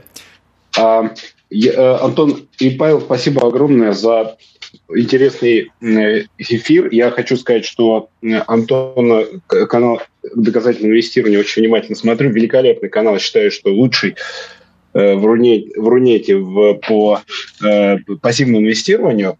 И я хочу сказать, что э, очень много интересного. И я даже советовал его людям, которые хотели... Вот они знают, что инвестирование, ну, у людей очень много денег реально. И я давал вот э, этот канал. В частности, там есть такой... Э, такой есть плейлист с Э, ну, типа, как начать инвестировать или что-то такое. Очень хорошо это люди слушают, говорят, все понятно, очень хорошо. Я, собственно, хотел два вопроса задать Вопрос такой, будет ли Антон развивать свою, ну вот именно образовательную деятельность, какие-то еще плейлисты или, может быть, курсы, потому что настолько это хорошо изложено, что я бы в дальнейшем рекомендовал людям вот как-то еще что-то структурированно от Антона что-то такое послушать, э, чтобы э, прибегнуть к пассивному инвестированию, то есть люди интересуются там, Э, ну вот как в это войти. И вот я нашел этот плейлист, он один, а хотелось бы еще больше, вот именно как для образования, чтобы войти в эту сферу. Да, я все. Спасибо. Ну, вообще, э, спасибо, во-первых, что вы такой положительный отзыв в моем канале оставили. А, я всегда стараюсь, в общем-то, все, весь новый контент структурировать как-то, чтобы он подходил под какие-то прошлые плейлисты. Их на канале достаточно много по разным темам. И, естественно, по мере роста канала у меня будут и другие темы в том числе. И я стараюсь более-менее делать не хаотичные выпуски обо всем подряд, а более-менее, чтобы они как-то дополняли а, прошлую картину повествования. Я думаю, что вот так. Мне кажется, подтекст вопроса был, а, Антон, когда будет платный курс про инвестиции? Вообще не планирую, но я, в принципе, нормально отношусь к курсам, если они более-менее адекватные. Но пока что у меня не было таких мыслей. Окей. А, так, а, следующий вопрос. А, дадим слово Алисе. Алиса, можно размить микрофон. Да, добрый день всем. У меня вопрос, постараюсь кратко. Прошу прощения за голос. Антон, вот сегодня, да, очень приятно с вами в живом общении вас слушать, то, что на Ютубе понятно, что заранее все это пишется. И сегодня я некоторые противоречия заметила. Мне показалось, что э, в Ютубе, понятно, вы исключительно про пассивное инвестирование говорите и предлагаете ориентироваться только на исследования и на, матема- на математику. Да, математически доказано, вы повторяете частенько. А сегодня я услышала от вас такие фразы. «А, «Мне так психологически комфортно» или «Есть у меня некоторые доли кэша, просто в кэш». То есть вы чего-то ждете, да? Вы чего-то ждете. И я тоже э, в Ютубе некоторые комментарии, там э, вопросы вам задаю, если мне что-то непонятно. Я вам задавала вопрос, Антон, а вот вам не обидно? У вас вот есть портфель, вы собрали, вы пассивным инвестированием занимаетесь. А вам не обидно, когда какие-то акции улетают? Сегодня сказалось необычно из ваших уст. Вот. Вы мне тогда ответили под моим комментарием, что вы вообще человек не азартный. Вот. А сегодня я вижу в живом общении нормальный живой человек. Нету никакого такого понятия, что четко следует исследования говорят о другом. Вот вы часто используете эту фразу. Исследования Юджина Фама говорят о том, что в рынок нужно заходить, ничего не ждать, нужно заходить в любое время и одним капиталом, не делить его на один, три или пять, там, как задают вопросы. Вот прокомментируйте, пожалуйста, вот эти противоречия мне показались в одном Антоне в двух разных один Спасибо. Антон, объяснись, почему у тебя два человека в тебе живут? Спасибо за ваш вопрос. На самом деле я не вижу здесь каких-то особых противоречий, потому что во-первых, я ничего не жду, это точно. То есть у меня есть э, доля консервативных инструментов не потому, что я жду обвала рынка, чтобы потом в них зайти, а просто потому, что я хочу, чтобы мой портфель был не таким волатильным, как если бы он состоял исключительно из акций. А, да, у меня некоторая часть портфеля лежит в долларовом кэше вместо того, чтобы лежать в каких-то облигациях хотя бы какой-то процент, а, но это скорее из-за того, что мне просто проще держать их в российских банках, где они вроде как рядом и все такое. И плюс к этому я теряю на этом не очень много, на самом деле, там, 1% годовых или в районе того, и мне, если честно, просто неохота этим заниматься. И у меня евро больше, чем долларов, поэтому мне это не сильно беспокоит, на самом деле. Я готов допустить, что я ошибаюсь, что мне стоило бы держать вместо долларового кэша долларовые облигации. Но там настолько незначительная разница, что мне, если честно, просто лень перекладывать, чем-то этим заниматься. У меня я лучше отведу больше времени под создание контента, YouTube-канал, чем я буду думать, там, где какие эти облигации купить. Там доходность все равно ни о чем а по евро она вообще отрицательная. Вот так вот. И я ничего не жду. То есть если рынок упадет, я не побегу эти деньги куда-то вкладывать, они все равно будут у меня всегда. Мне кажется, в целом человек, который себя считает э, абсолютно рациональным и всегда принимающим решения только вот исходя из там холодного анализа, он, скорее всего, заблуждается. Поэтому любому человеку важно понимать, что всегда есть какая-то сторона, в том числе, ну, может быть, иррациональная, и делать на это поправку. Поэтому я, честно, не понимаю, ну, почему это вызывает удивление. Я скорее наоборот вот послушал Антона, и у меня многие вещи показались слишком рациональными, по крайней мере, обоснования для решений. А у большинства людей вообще не так. Это прям нужно быть каким-то уникумом, чтобы всегда строго вот рационально принимать решения и выполнять их. А, я вижу, что Вадим поднял руку. Опять, Вадим, опять даю слово. Можно попробовать еще раз задать вопрос. Да, да, да. Слышно, да? Да, слышно. Привет. Павел, добрый вечер. Антон, добрый вечер. Я Антону часто в личку обращаюсь. Вот, извините, что спамлю вам. Очень помогает. А, вопрос. Я отслеживаю индекс, да, да, на весь мир, грубо говоря. Он говорит сейчас, что 70% Америка, ну, веса занимает Америка, да, все остальное там 20 занимает Европа и так далее, и так далее, да. У нас от Финекса нету э, пока фонда на Индию, ну, отдельного, да, на, отдельно на Индию. То есть мы не можем, грубо говоря, собрать весь мир. А FXM, вы говорили, он достаточно не сбалансирован по странам. Что-то занимает больше, а чего-то вообще нету. Хотя вы сказали, что он весьма неплохой. И его можно включить, да? Э, вопрос. Э, имеет ли смысл, скажем, с объемом до 500 тысяч рублей э, переходить в Interactive Brokers и покупать те же самые индексы, ну, там, от BlackRock или от Vanguard, да, э, на весь мир сразу, да, либо можно э, пересидеть, грубо говоря, э, на московской бирже там, да, и покупать фонды с вот этой дикой комиссией, да, на, от Финекса, пусть за исключением Индии, да, взять немножко больше Китая – и, ну, то есть там Китай, раз, развивающие страны, там на 5-10%, там развитые страны, и, грубо говоря, там 70-75% США взять, пока без Индии. Потом, естественно, ребалансировку провести, когда Финекс выпустит свой фонд, да. А, либо, скажем, взять свои 500 тысяч и пойти на Interactive Brokers и, скажем, купить эти фонды с меньшей комиссией там. Я понял вопрос, хорошо. Во-первых, Сейчас в IB комиссия ежемесячная отменена, поэтому, в принципе, -то пойти туда можно и вложить. Только вопрос, а, стоит ли это того. Во-первых, все зависит от горизонта очень сильно.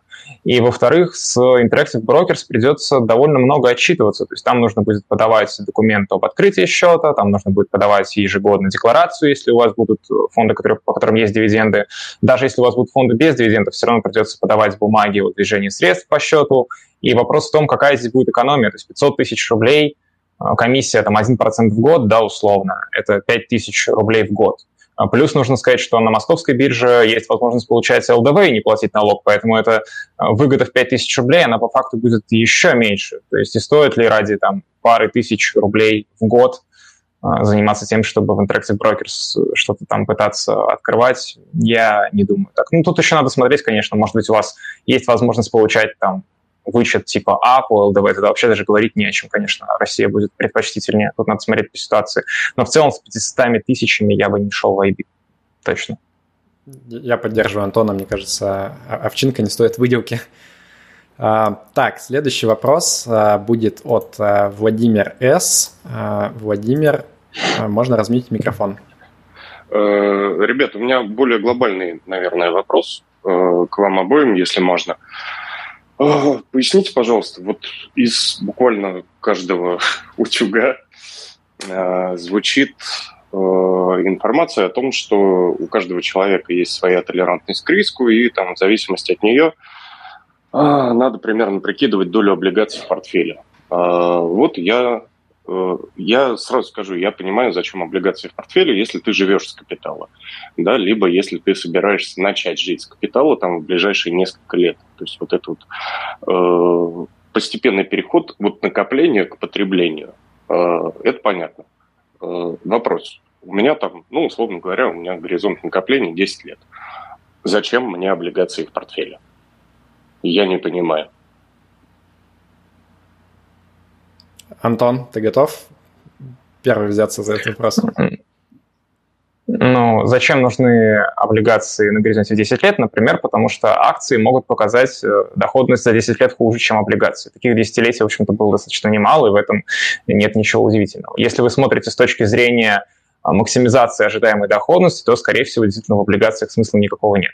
Но при этом вряд ли вы все эти 10 лет не будете заходить э, в свой портфель и смотреть, что с ним происходит. Скорее всего, периодически будете его проверять, и если он упадет не на 50%, например, а на 40%, все-таки это будет, наверное, немножко получше.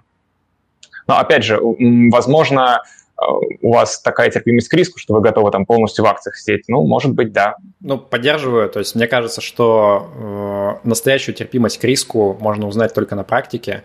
И если человек, вот как Антон, не знаю, там пять лет подряд читает исследования, думает о рынке, и имеет там какую-то историю, скажем так, того, что он может рационально все прочитать и а, придерживаться плана, то, может быть, я больше верю, что вот человек с таким складом характера, как у Антона, может быть, он может э, смелые такие решения принимать и иметь там весь капитал в акциях.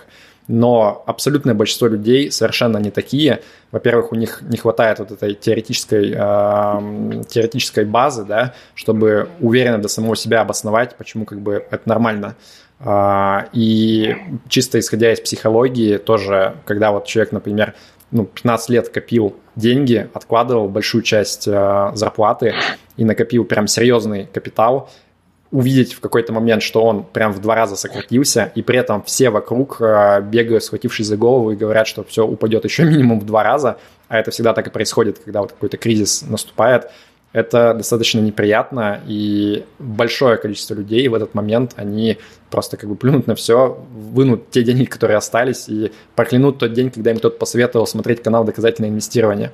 А, поэтому мне кажется, что лучше вот немножко а, недооценить свою терпимость к риску, и потом ее пересмотреть вверх, чем наоборот а, смело зайти и вот попасть в неудобную ситуацию. Поэтому я всем как бы вот, ну, знакомым, кто э, спрашивает меня, как начать инвестировать, я обычно говорю, что, э, ну, вот, посмотрите там эти материалы, э, поймите, к какой точке вы хотите прийти в итоге, исходя из вашего возраста, горизонта инвестирования и так далее, а потом постепенно начинать приближаться к этому, чтобы вот на практике увидеть, как вы реагируете на просадки рыночные и так далее.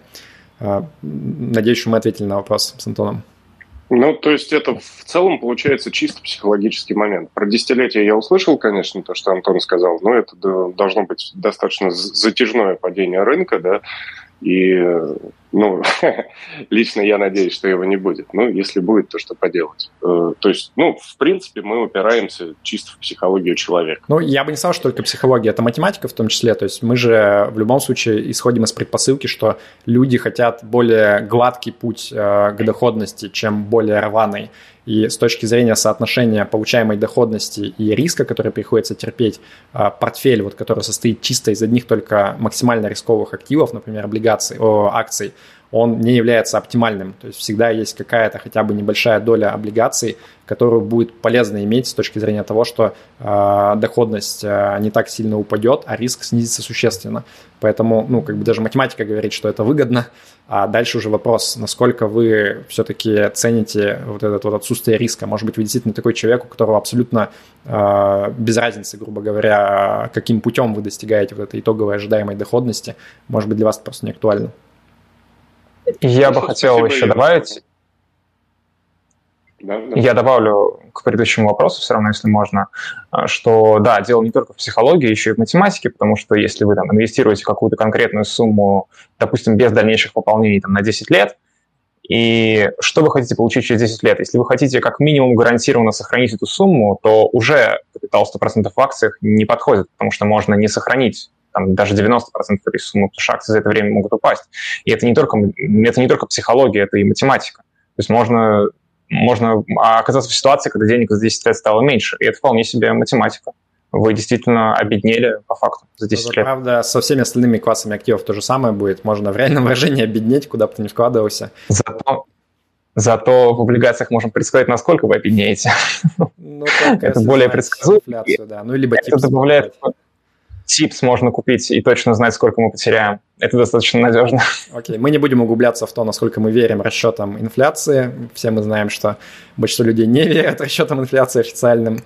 А, но мы переходим к следующему вопросу. Андрей Трифонов э, дал слово. Помню, были вопросы в чате еще заранее. Вот можно сейчас дозадать то, что мы не успели спросить. А, спасибо большое за интересный эфир. У меня э, такой вопрос. Антон обмолвился о том, что он собирается э, продать э, американские ETF и переложиться в европейские. Мне интересно с точки зрения налогообложения, какой это эффект дает. Потому что я знаю, что американские ETF выплачивают дивиденды, с них, соответственно, приходится платить налоги, а европейские а, ну, часто их аккумулируют и реинвестируют самостоятельно. То есть налоги платить не приходится, как минимум. Плюс, что в России не надо отчитываться, проще заполнять декларацию. Это первый вопрос. И второй, мне хотелось бы узнать, есть ли у Антона ETF на облигации, то есть allocation, полностью акции или все-таки есть в портфеле облигации? Спасибо. А, коротко отвечу на вот последний, на последний вопрос. Uh, облигаций у меня нет, у меня вместо этого кэш, хотя, в общем-то, в долларах все-таки стоило бы хранить, наверное, облигации вместо кэша, но там доходность незначительная, и поэтому я что-то все не соберусь их uh, купить, переводить деньги к брокеру, вот этим всем я не занимался. Uh, у меня вместо этого кэш. В принципе, разница там не очень велика, потому что эти облигации, они будут приносить тоже там, ну, в районе нуля, плюс-минус. Так, изначальный вопрос я уже забыл, я очень умный человек с хорошей памятью. Так, я уже замьютил человека, который задал вопрос. А, я боюсь, что я его не найду. Да, люди, поэтому задавайте по одному вопросу. Вот Андрей обратно дал слово чтобы повторить первый вопрос. Да, вопрос первый, вопрос первый заключался в том, э, насколько я понял, если я правильно услышал, Антон хочет э, поменять американский TF при возможности, если да, все, будет, на европейский. Угу. Какие преимущества это даст, хотелось бы услышать. Спасибо. По, по, по поводу налогов точно был вопрос, простите, что я его забыл. А, я, как уже говорил в этом эфире, я сейчас в Грузии. В этом году я, скорее всего, стану налоговым резидентом Грузии по итогам года, поэтому у меня налог на дивиденды будет составлять 30%, а налог на прирост капитала 0%. Поэтому мне в любом случае продавать бумаги, например, ирландские, будет выгоднее, чем платить аж 30% по американским. А, как, какая у вас будет выгода от этого и что вам выгоднее будет, а, я не уверен точно. Для России я не, не рассчитываю прям серьезно, но я сказал бы, что здесь, наверное, большую роль играет то, есть ли у вас вообще желание заморачиваться с подачей декларации ежегодно. То есть я думаю, что это играет тут большую роль, потому что подать декларацию каждый год отнимает какое-то время, отнимает силы, и это тоже достаточно важно. А, ирландские ETF, они платят налог с дивидендов по американским акциям в 15%. Собственно, все. Двигаемся к следующему вопросу. Э, хотел узнать э, ваше мнение по поводу вот текущей ситуации. Э, Россия, Украина, Россия, НАТО. Как вы думаете, каков прогноз? Чем это грозит вот нам, нашим инвестициям. Мне кажется, это Антон Пол эфира такой, ребята, не нужно пытаться там ничего предсказывать, рынок уже все учел. Люди такие, нет, наверное, он что-то от нас скрывает, он что-то знает. Ну-ка, давай, Антон, расскажи, что ты думаешь, чем все закончится? Российские акции достаточно дешевые, как раз э, по причине возможных там санкций дальнейших и так далее. Это одна из причин, по которой российский рынок очень дешевый. Если вы держите акции России, то вы должны принимать на себя этот риск, соответственно. Я не знаю, что в чем конкретно заключается вопрос. То есть он, этот вопрос об инвестициях или о какой-то политической ситуации. Если он о политической ситуации, то мне как бы добавить здесь нечего. Если он про инвестиции, то Опять же, если вы держите акции разных стран мира, то вас не особо-то касается, в общем-то, эта ситуация, если у вас э, акции других стран составляют большую часть портфеля, по крайней мере. Если российский рубль начнет падать из-за каких-то там новых событий на Украине, ну окей, у вас есть иностранные акции, иностранные, соответственно, валюты будут расти, и вы получите от этого свою выгоду. Короткий ответ, ребята, мы честно не знаем, мы от вас ничего не утаиваем. Если бы мы знали, мы бы сказали. Вад э, дал слово, можно включить микрофон. Добрый вечер, меня слышно? Добрый, да. Да, меня зовут Вадим. Спасибо большое за эфир, было интересно очень послушать. Э, два вопроса. Один конкретный, другой скорее концептуальный. Э, первый – это отношение к серебру. Такое ли оно как к золоту? Если смотреть на серебро с точки зрения, то а, это был металл, который использовали в качестве денег, потом он не на исторических хаях, потом вроде как используется в промышленности. И потом мы смотрим на драгоценные металлы вроде золота и серебро с точки зрения не. Да, они идут, э, доходность как бы инфляции, но люди в них перекладываются, когда подрывается доверие к системе. Ну, такой некий маленький хедж от тотального коллапса, который все предсказывают, но который никак не происходит. Это первый вопрос по поводу серебра, да. А второй, э, сколько надо денег для счастья? Много здесь исследований читал, очень интересные точки зрения. Есть вроде как 120 тысяч долларов в месяц, и вроде когда доход, ой, в месяц, в год, и вроде когда доход начинает расти больше, а, уже вроде люди становятся не такими счастливыми, и вроде как это уже индивидуально, разные исследования по этому поводу. То есть, да, сколько денег нужно для счастья? Это вот второй вопрос. Серебро и счастье. Спасибо. Спасибо за вопросы. Я могу на счастье, кстати, ответить. Спасибо. Но, Антон, сначала тебе слово. Надо два вопроса держать в голове, в двух полушариях. Я так, запомнил про счастье. По поводу,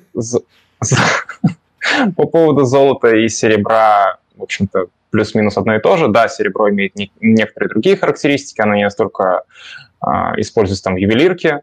У золота эта ювелирка составляет очень значительную долю использования, но фактически это те же самые товары.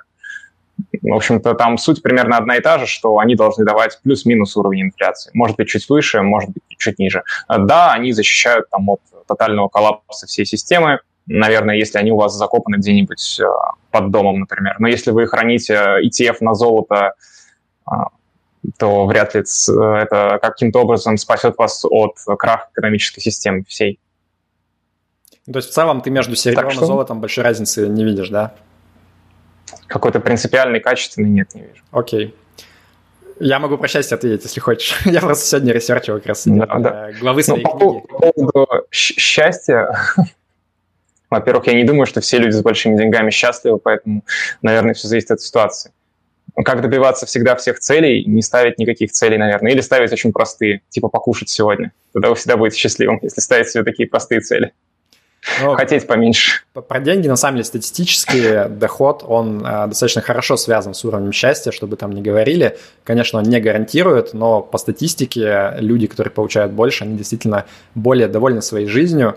Э, здесь просто важно использовать логарифмическую шкалу, то есть нет такого, что вот а, с линейным ростом дохода твое счастье тоже линейно растет. Нет, как бы для каждого следующего уровня удовольствия своей жизнью а, у тебя должны быть, а, скажем так, кратные увеличения, то есть условно там на 50%, а, а не в абсолюте. Поэтому вот если именно логарифмическую шкалу нарисовать, то там вот эта линейная зависимость, она прослеживается, и она вроде как сильно нигде не останавливается. То есть чем больше денег в процентах у тебя, тем ты счастливее.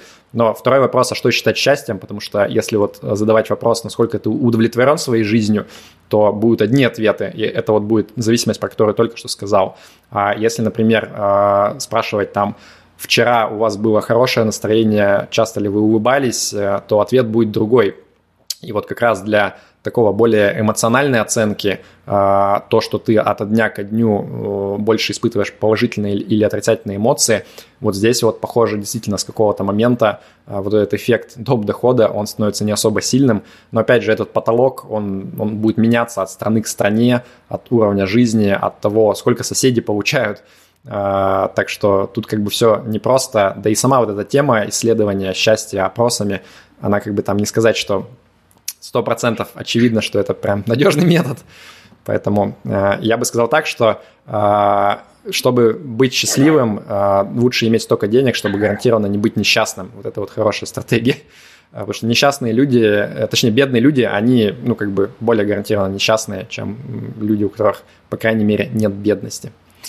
Э, давайте послушаем... Нет, к сожалению. Что-что? Нет такого, нет такого, что ты накопил какое-то количество денег, и ты гарантированно не будешь несчастным. Я не думаю, что это возможно, поэтому всех денег не хватит. Увы, увы. А, Владимир а, в костюме на аватарке, а, дал тебе слово. Да, спасибо. Доброго дня, доброго вечера, Антон, Павел. У меня два вопроса. Один про Европа-Китай, второй про продолжение темы про золото облигации в портфеле. А, вот начну с золота облигаций. Да, если представить, что у нас пенсионный портфель более 10 лет, да, там, например, 20-25 лет, а, терпимость к риску максимальная, то есть спокойно пересиживаем минус 89%, там, по биткоину тому же, да, годами. А, то есть проверен уже уровень не теоретический. Вот. И в связи с этим вопрос. Да, может не быть полностью золото и облигации в защитной части портфеля, может быть 100% акций. Но есть исследования, согласно которым добавление хотя бы 10% золота или облигаций улучшает прям а, характеристики портфеля, а, риск-доходность одновременно, а не просто риск. А, даже для портфеля из 100% акций. То есть 90 плюс 10, там 90 акций плюс 10 золота или 90 акций плюс 10 облигаций лучше, согласно статистике, да, чем 100% акций. Вот э, это первый вопрос. Я предлагаю здесь сделать как паузу, вы... да, и сразу же ответить, потому что пока вроде ничего, Владимир, ты не сказал, что противоречит тому, что говорил Антон, в смысле того, что, ну, как бы, да, мы тут все согласны, что, эм, ну, какой-то сбалансированный портфель из э, разных классов активов, он действительно, ну, в среднем более эффективен, чем портфель из одного класса активов. Может быть, я не Нет, здесь э, Владимир, Владимир здесь говорит о том, что портфель 90 на 10 показывал более высокую доходность, чем портфель 100 на 0.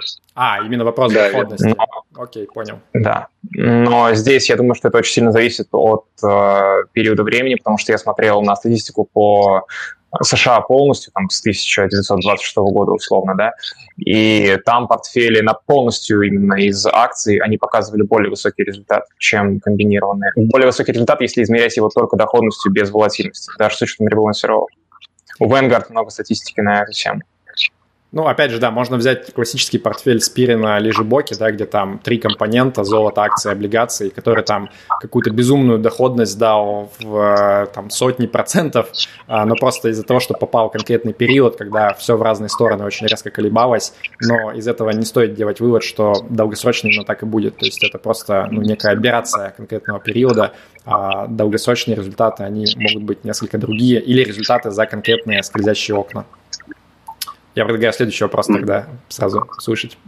Да, спасибо. Я тогда кратко вывод сделаю. То есть э, при максимальной толерантности к риску, да, э, не имеет смысла иметь 10% э, защитных активов вообще на долгосрочной перспективе, там 24 года, например, 25 лет пенсионный портфель, правильно?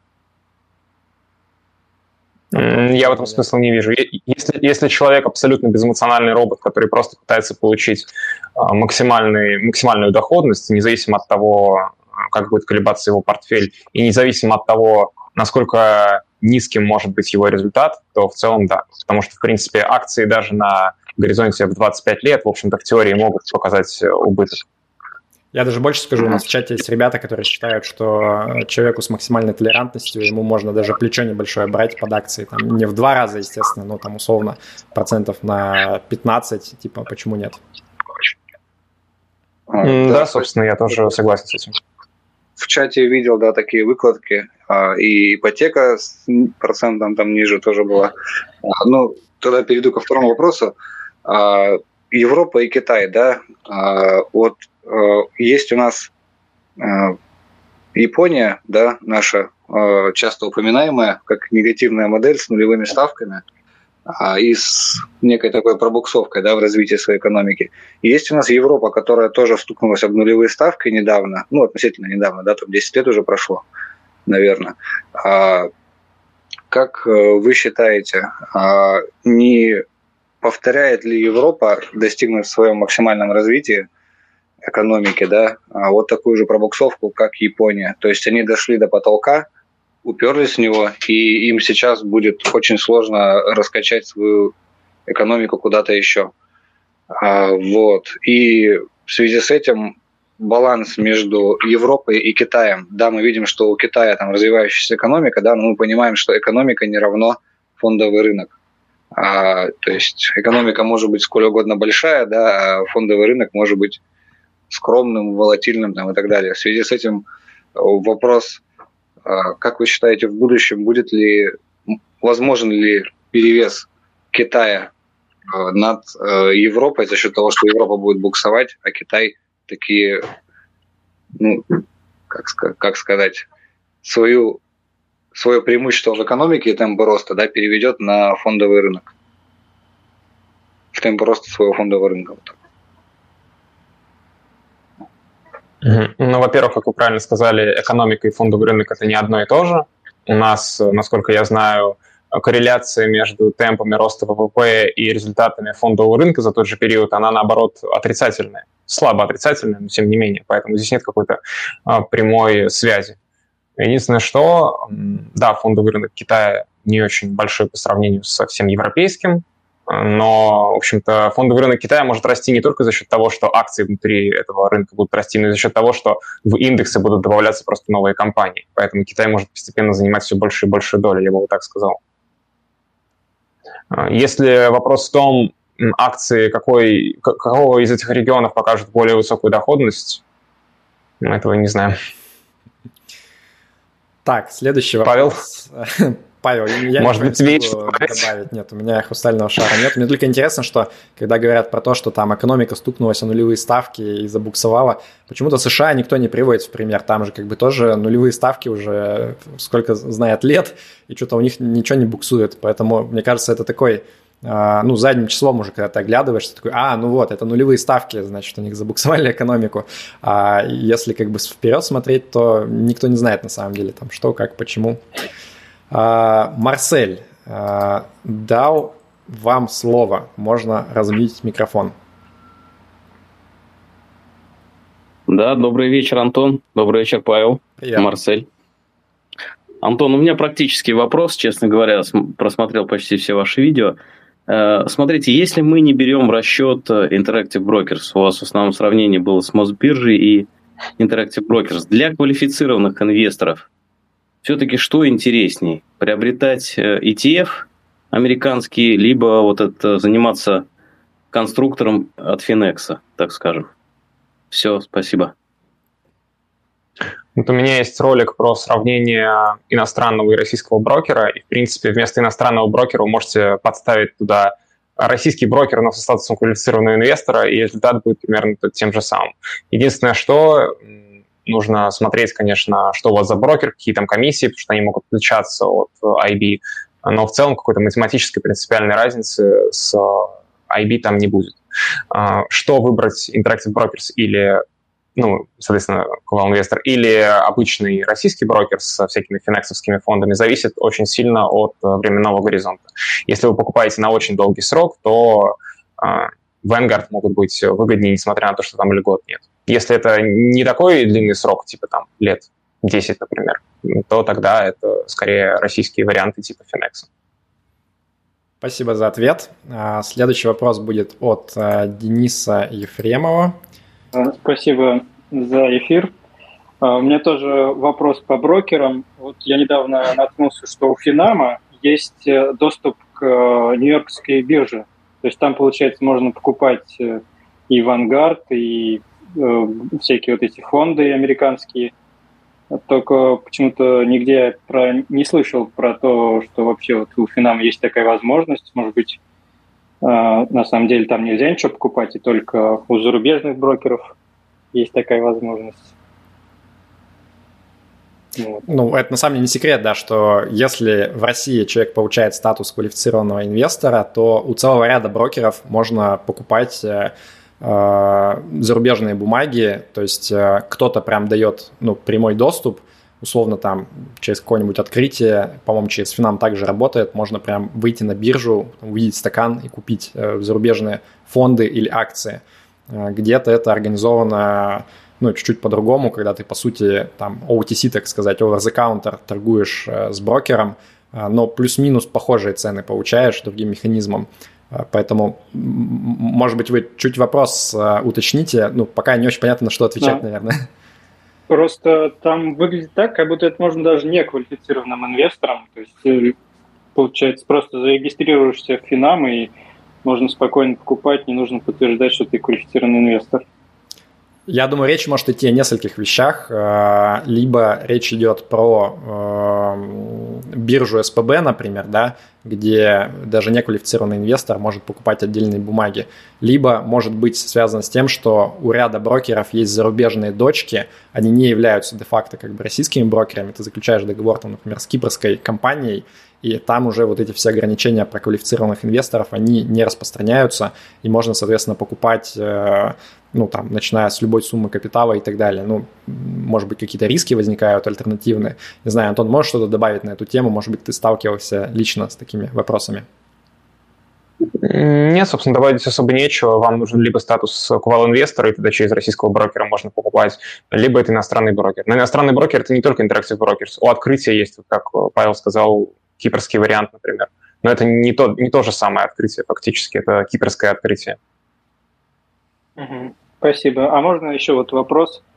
А, есть такие инверсные ETF-фонды, то есть которые наоборот работают – и вот мне интересно, если рынок в основном идет э, как бы вверх, то как вообще выживают эти фонды? Они, по идее, на долгом э, на долгой перспективе должны как бы быть в минусе всегда. Так фонды-то комиссию берут, им всегда хорошо, без разницы, что происходит. Нет, ну да, вы можете посмотреть на графики этих фондов. В принципе, они всегда идут э, вниз. Но фонду-то без разницы, что происходит с активами, по большому счету. Ему главное просто комиссию брать понемногу. Вопрос, ну, ваш вопрос, наверное, в том, кто же хочет пользоваться услугами таких фондов. Ну вот кто-то хочет, кто хочет ставить на шорт рынка, на падение и в долгосрочной перспективе терять деньги. Некоторые думают, что они войдут в него вовремя. А так вы можете посмотреть на график, да, они в долгосрочной перспективе падают, конечно. Аминь, это правда. А, следующий вопрос а, для Агромолд. Агромолд. Можно разменить микрофон. Э, здравствуйте. Посоветуйте, пожалуйста, литературу для начинающего инвестора, там, топ-3 книжки. Это первый вопрос. Второй вопрос. Как оценивать акции по мультипликаторам, и, э, ну, акции США и акции России? Вот, как их выбирать по мультипликаторам. Ну и третий вопрос у меня. Э, лучшие блогеры в русскоязычном пространстве, на, на кого стоит подписаться, чтобы... Ну, чтобы не были инфо-цыганами. Спасибо за вопросы. Э, на два вопроса мы уже ответили в ходе эфира про книги и про блогеров. Э, можно будет потом пересмотреть запись. А, про торговлю по мультипликаторам. Антон, попробуй уложиться в одно предложение. Что ты по это думаешь? Не стоит покупать акции, оценивая их по мультипликаторам. Собственно, не стоит, в принципе, покупать отдельные акции. Эфир вообще не об этом совсем. Он о том, что мы понятия не имеем, какие акции стоит покупать, а какие нет, и мультипликаторы могут разве что показывать уровень риска, но рынок, скорее всего, и так более-менее правильно оценивает эти риски и ожидаемую доходность, поэтому все акции плюс-минус покупать одинаково выгодно. Можно взять все и не переживать. Да, я думаю, у Антона на канале точно есть какое-то видео на эту тему, можно его посмотреть, и там будет э, минут на 15 все. более развернуто. Все, я думаю. Окей. А, Петр, я дал микрофон, можно размьютить и задать вопрос. А, здравствуйте, Антон. Такой вопрос у меня касательно фондов Vanguard. На просторах интернета наткнулся на такую информацию, что низкие комиссии Vanguard связаны с тем, что они используют там какую-то специальную схему запатентованную. Вот такое понятие, как налоговый диализ, э, сестринские акции какие-то они там делают. И что данный патент у них истекает в 2023 году. И, соответственно, другие компании, фонды смогут использовать такую же схему, э, что привлечет внимание властей США, и они прикроют данные. Изучали вы что-то вот про данный риск э, того, что низкие комиссии Vanguard скоро могут как бы закончиться? Спасибо за вопрос. Сразу а, спасибо. статьей Финексов, что я помню, что они в какой-то момент перевели ее и запустили этот, эм, эту информацию, скажем так. А, я не знаю, насколько это будет риск или не риск для Вангарда. Я, если честно, не сильно прям интересовался этим вопросом. Но у нас в любом случае, кроме Вангарда, есть и другие ETF-провайдеры с э, достаточно плюс-минус схожими комиссиями. По S&P 500, по крайней мере, по американским акциям в целом, у нас есть там iShares, у которого один в один такие же комиссии. То есть есть другие ETF-провайдеры на случай чего. Конкретно про Vanguard могу просто добавить, что там речь идет наоборот о том, что вот есть э, так называемые mutual funds, э, которые не являются ETF, они не торгуются на бирже, и обычно у американцев очень плохое налогообложение у этих mutual funds, то есть ты даже если ничего не продаешь, тебя по сути заставляют платить э, налог каждый год за тех ребят, которые выходят. И вот как раз Vanguard, у него есть хитрая обходная штука, которая позволяет по обычным, по mutual funds, ну, не навешивать лишние налоги на людей. А, собственно, вот как бы про это вся дискуссия, а ETF, там везде одинаковое налогообложение, разницы как бы особой нету. Поэтому, если честно, я считаю, что это не какой-то ужасный риск, о котором стоит беспокоиться. Это абсолютно нормальная рыночная ситуация. И лично я имею деньги в фондах Vanguard и сплю прекрасно. У меня нет каких-то сомнений на эту тему.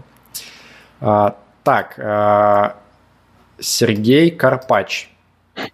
А, вам слово. Можно размьютиться. Здравствуйте. Подскажите, инвестируете ли вы в IPO, в частности, через Freedom Finance?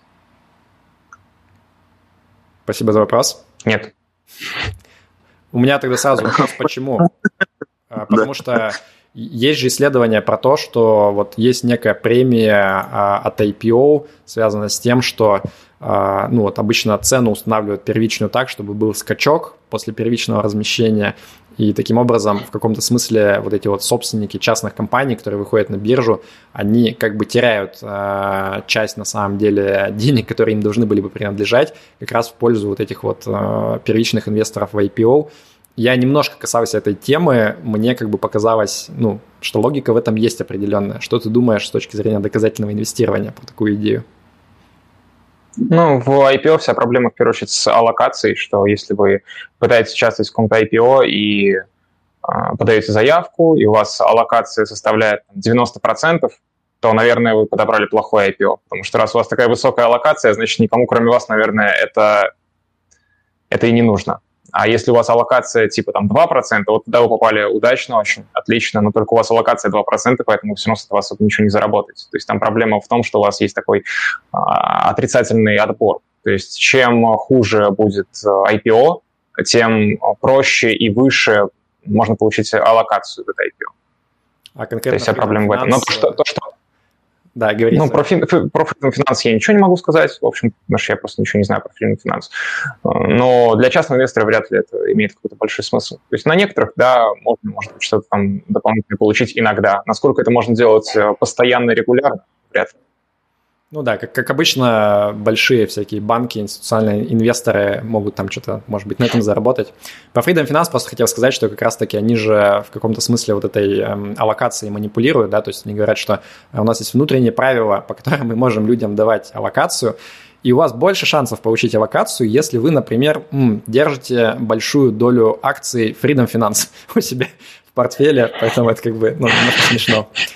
А, но окей, в принципе, в какие-то периоды, конечно, на это можно много заработать, потому что это, ну, такой как бы очень рискованная вещь. То есть, когда рынок очень сильно растет вверх, то наиболее рискованные виды активов, там, например, какие-нибудь small cap часто, или там вот IPO, они дают часто высокую доходность, но и риск тоже достаточно высокий остается. Так, э, Иван дал слово, но куда-то Иван пропал сразу, может быть. Алло, алло, прием, прием. Да, да, слышим, слышим тебя. А, Все супер, спасибо. Так, а огромное спасибо за эфир, очень, очень интересно. Огромное также спасибо Антону за то, что он отвечает э, на комментарии под видео. И ждем э, видео для квалифицированных инвесторов. А, вопрос, собственно, по недвижимости, да, то есть а, представьте, что там, например, вы выбрали место для жизни, где вы хотите жить, вы в то же время там инвестируете на скажем так, на там, пассивную пенсию, ну или в целом просто у вас есть большой а, инвестиционный портфель, а, и вы решили взять недвижимость да, для того, чтобы быть в ней, например, прописанным, а, и для какой-то некой надежности. Вот, собственно, вопрос а, к в какой форме а, предпочли бы вы копить на недвижимость в России и, возможно, за а рубежом, и как вы вообще относитесь э, в целом к покупке недвижимости, есть ли в этом смысл, или а, предпочтительно снимать недвижимость всю жизнь в будущем? Такой вопрос. Тут все зависит от э, личных качеств каждого человека, я думаю, но а, в общем и целом, если вы уверены, что вы будете жить именно в этом месте всю жизнь, до конца жизни, у вас не изменится количество членов семьи, вам здесь не надоест, вы не будете собираться ее продавать, то фактически этот объект он будет с практически нулевым риском для вас. Но только как бы, откуда вы можете это знать? Может начаться война здесь или еще что-то, допустим. Ну, в любом случае, если вы уверены, что вы здесь будете жить, то это достаточно низкий риск. А, как э, копить. Опять же, все зависит от того, насколько большой изначальный капитал, насколько большие пополнения, какой уровень риска вы хотите принимать на себя, какой у вас горизонт, то есть через сколько покупать. Здесь очень много вопросов, которые достаточно конкретны. Поэтому тоже здесь сложно что-то посоветовать такое прям конкретное. Мне кажется, тема «Как копить на квартиру» — это хорошая идея для ролика вирусного, который собирает много просмотров. Это да, я согласен. Так, э, мы подходим к концу второго часа. Давайте на последние два вопроса мы ответим. Э, первый вопрос будет от Михаила, а второй от э, Вадима. Михаил, дал вам микрофон, можно размьютиться. Антон и Павел, смотрите, такой вопрос. А, Центральный банк России кинул Interactive Brokers в черный список, на, ну, где Финика и прочие пирамиды. Вот что вы думаете, будет ли это проблема как бы для российских инвесторов и так далее. Спасибо за вопрос. Антон? Ну, это было достаточно давно, и проблем, как мы видим, не возникло. То есть их туда добавили, потому что у них нет лицензии на работу в России, ну да, у них ее нет. Но как бы банки не блокируют никакие переводы там и так далее, поэтому с этим никаких проблем не возникло. Но в целом для российского инвестора, конечно, Interactive Brokers немножко чуть более рискованный, чем для какого-нибудь там условно э, инвестора из развитой страны так скажем. Ну, я бы в целом, мне кажется, вот когда речь идет про любые действия российских регуляторов, российских властей, э, тут как бы невозможно ничего предсказать. И была куча случаев, когда э, были какие-то действия, которые заранее как бы люди не предвидели, и они казались странными и абсурдными, но тем не менее они происходили, поэтому мне кажется, э, не стоит здесь пытаться предугадать. Правильная более позиция – это, грубо говоря, быть готовым ко всему, то есть э, так распределять свой капитал, чтобы даже если, например, с Interactive Brokers будут какие-то проблемы, ну, вы не потеряете все, э, и у вас не окажется там в самый важный момент все заморожено где-то. Вот, поэтому, мне кажется, даже тут диверсификация – это весьма полезная и разумная штука, и начиная с определенного уровня капитала, вот, иметь несколько брокеров, ну, не самая плохая идея. Поэтому не знаю. Последний вопрос э, от э, Вадима. Э, Вадим, еще раз вам слово. Да, благодарю, благодарю, Павел. Большое спасибо, что пригласили Антона. Антон, большое спасибо еще раз, что согласились, нашли время. Вот, замечательно, почаще бы устраивали. А вопрос вот в чем. А, я инвестирую, как и Антон говорит в своих роликах, да, достаточно пассивно. У меня все от Финекса, да это ну, FXUS, FXM, развивающие страны, развитые страны. Китай, нет Индии, да? А Китай поэтому занимает больше процент да, в портфеле. Вопрос. Я смотрю на индекс MSCI, да, он идет с задержкой. А верно ли распределять а, фонды Финекса согласно этому индексу? Или же вы как-то иначе распределяете, то есть смотрите на какие-то свои личные предпочтения или как-то еще, то есть у вас какое-то свое видение, как правильно распределить. И верно ли а, в отсутствии, второй вопрос, верно ли в отсутствии а, фонда на Индию, да, так как его нет в, X, XEM, да, увеличить долю Китая, так как он сейчас просел, да, или, или тем же самым увеличить долю развивающихся стран. Вот. Благодарю большое, спасибо еще раз. И действительно, ролик про квартиру был бы интересен от Антона. Хотелось бы услышать, хайповое видео было бы, вот, потому что я всю жизнь снимаю квартиру. Я не хочу этот пассив, не хочу. Мне вкладывать в ремонт, вот в это все вообще не нужно. То есть, благодарю, большое спасибо. Сразу скажу, что от меня будет вирусный ролик про то, почему квартиру нельзя называть пассивом, а, а остаток, Антон, я тебе оставлю. А, да, по поводу квартиры не совсем э, понятно, зачем тогда вам этот ролик, если вы и так уже знаете, что, что вы хотите, а чего, а чего не хотите. А, по поводу того, что MSCI идет с задержкой, не совсем понял вопрос. У MSCI каждый месяц выходит э, новый отчет, вы можете посмотреть, сколько там какая страна э, занимает что касается меня и что делаю я, я не держу Finex. У меня иностранный брокер, я покупаю иностранные бумаги, поэтому у меня с этим проблем значительно меньше. И я не вымеряю через каждый месяц и не провожу такие частые ребалансировки. Я просто как держу примерно то, что в MSCI ну, плюс-минус там пара процентов, это не столь принципиально на самом деле. То же самое касается вашего вопроса про Китай и Индию. Сколько там эта Индия занимает в мире? Очень немного делайте так, как удобнее просто, и все. Я не думаю, что эти а, дополнительные там 2% Китая или чуть меньше на 2% этого Китая, это прям какую-то решающую роль в этом сыграет. Лучше просто поменьше считать и пореже делать ребалансировки. MSCI, соответственно, индексы, если вы хотите их более-менее копировать, то они не идут с задержкой, там всего один месяц, каждый месяц выходит новый отчет. Если вы хотите посмотреть, как выглядит мир, то вы можете всегда это сделать. За месяц пропорции не сильно поменяются. А если сильно поменяются, и там, я не знаю, Америка в два раза рухнет, наверное, вы об этом узнаете без индекса MSCI.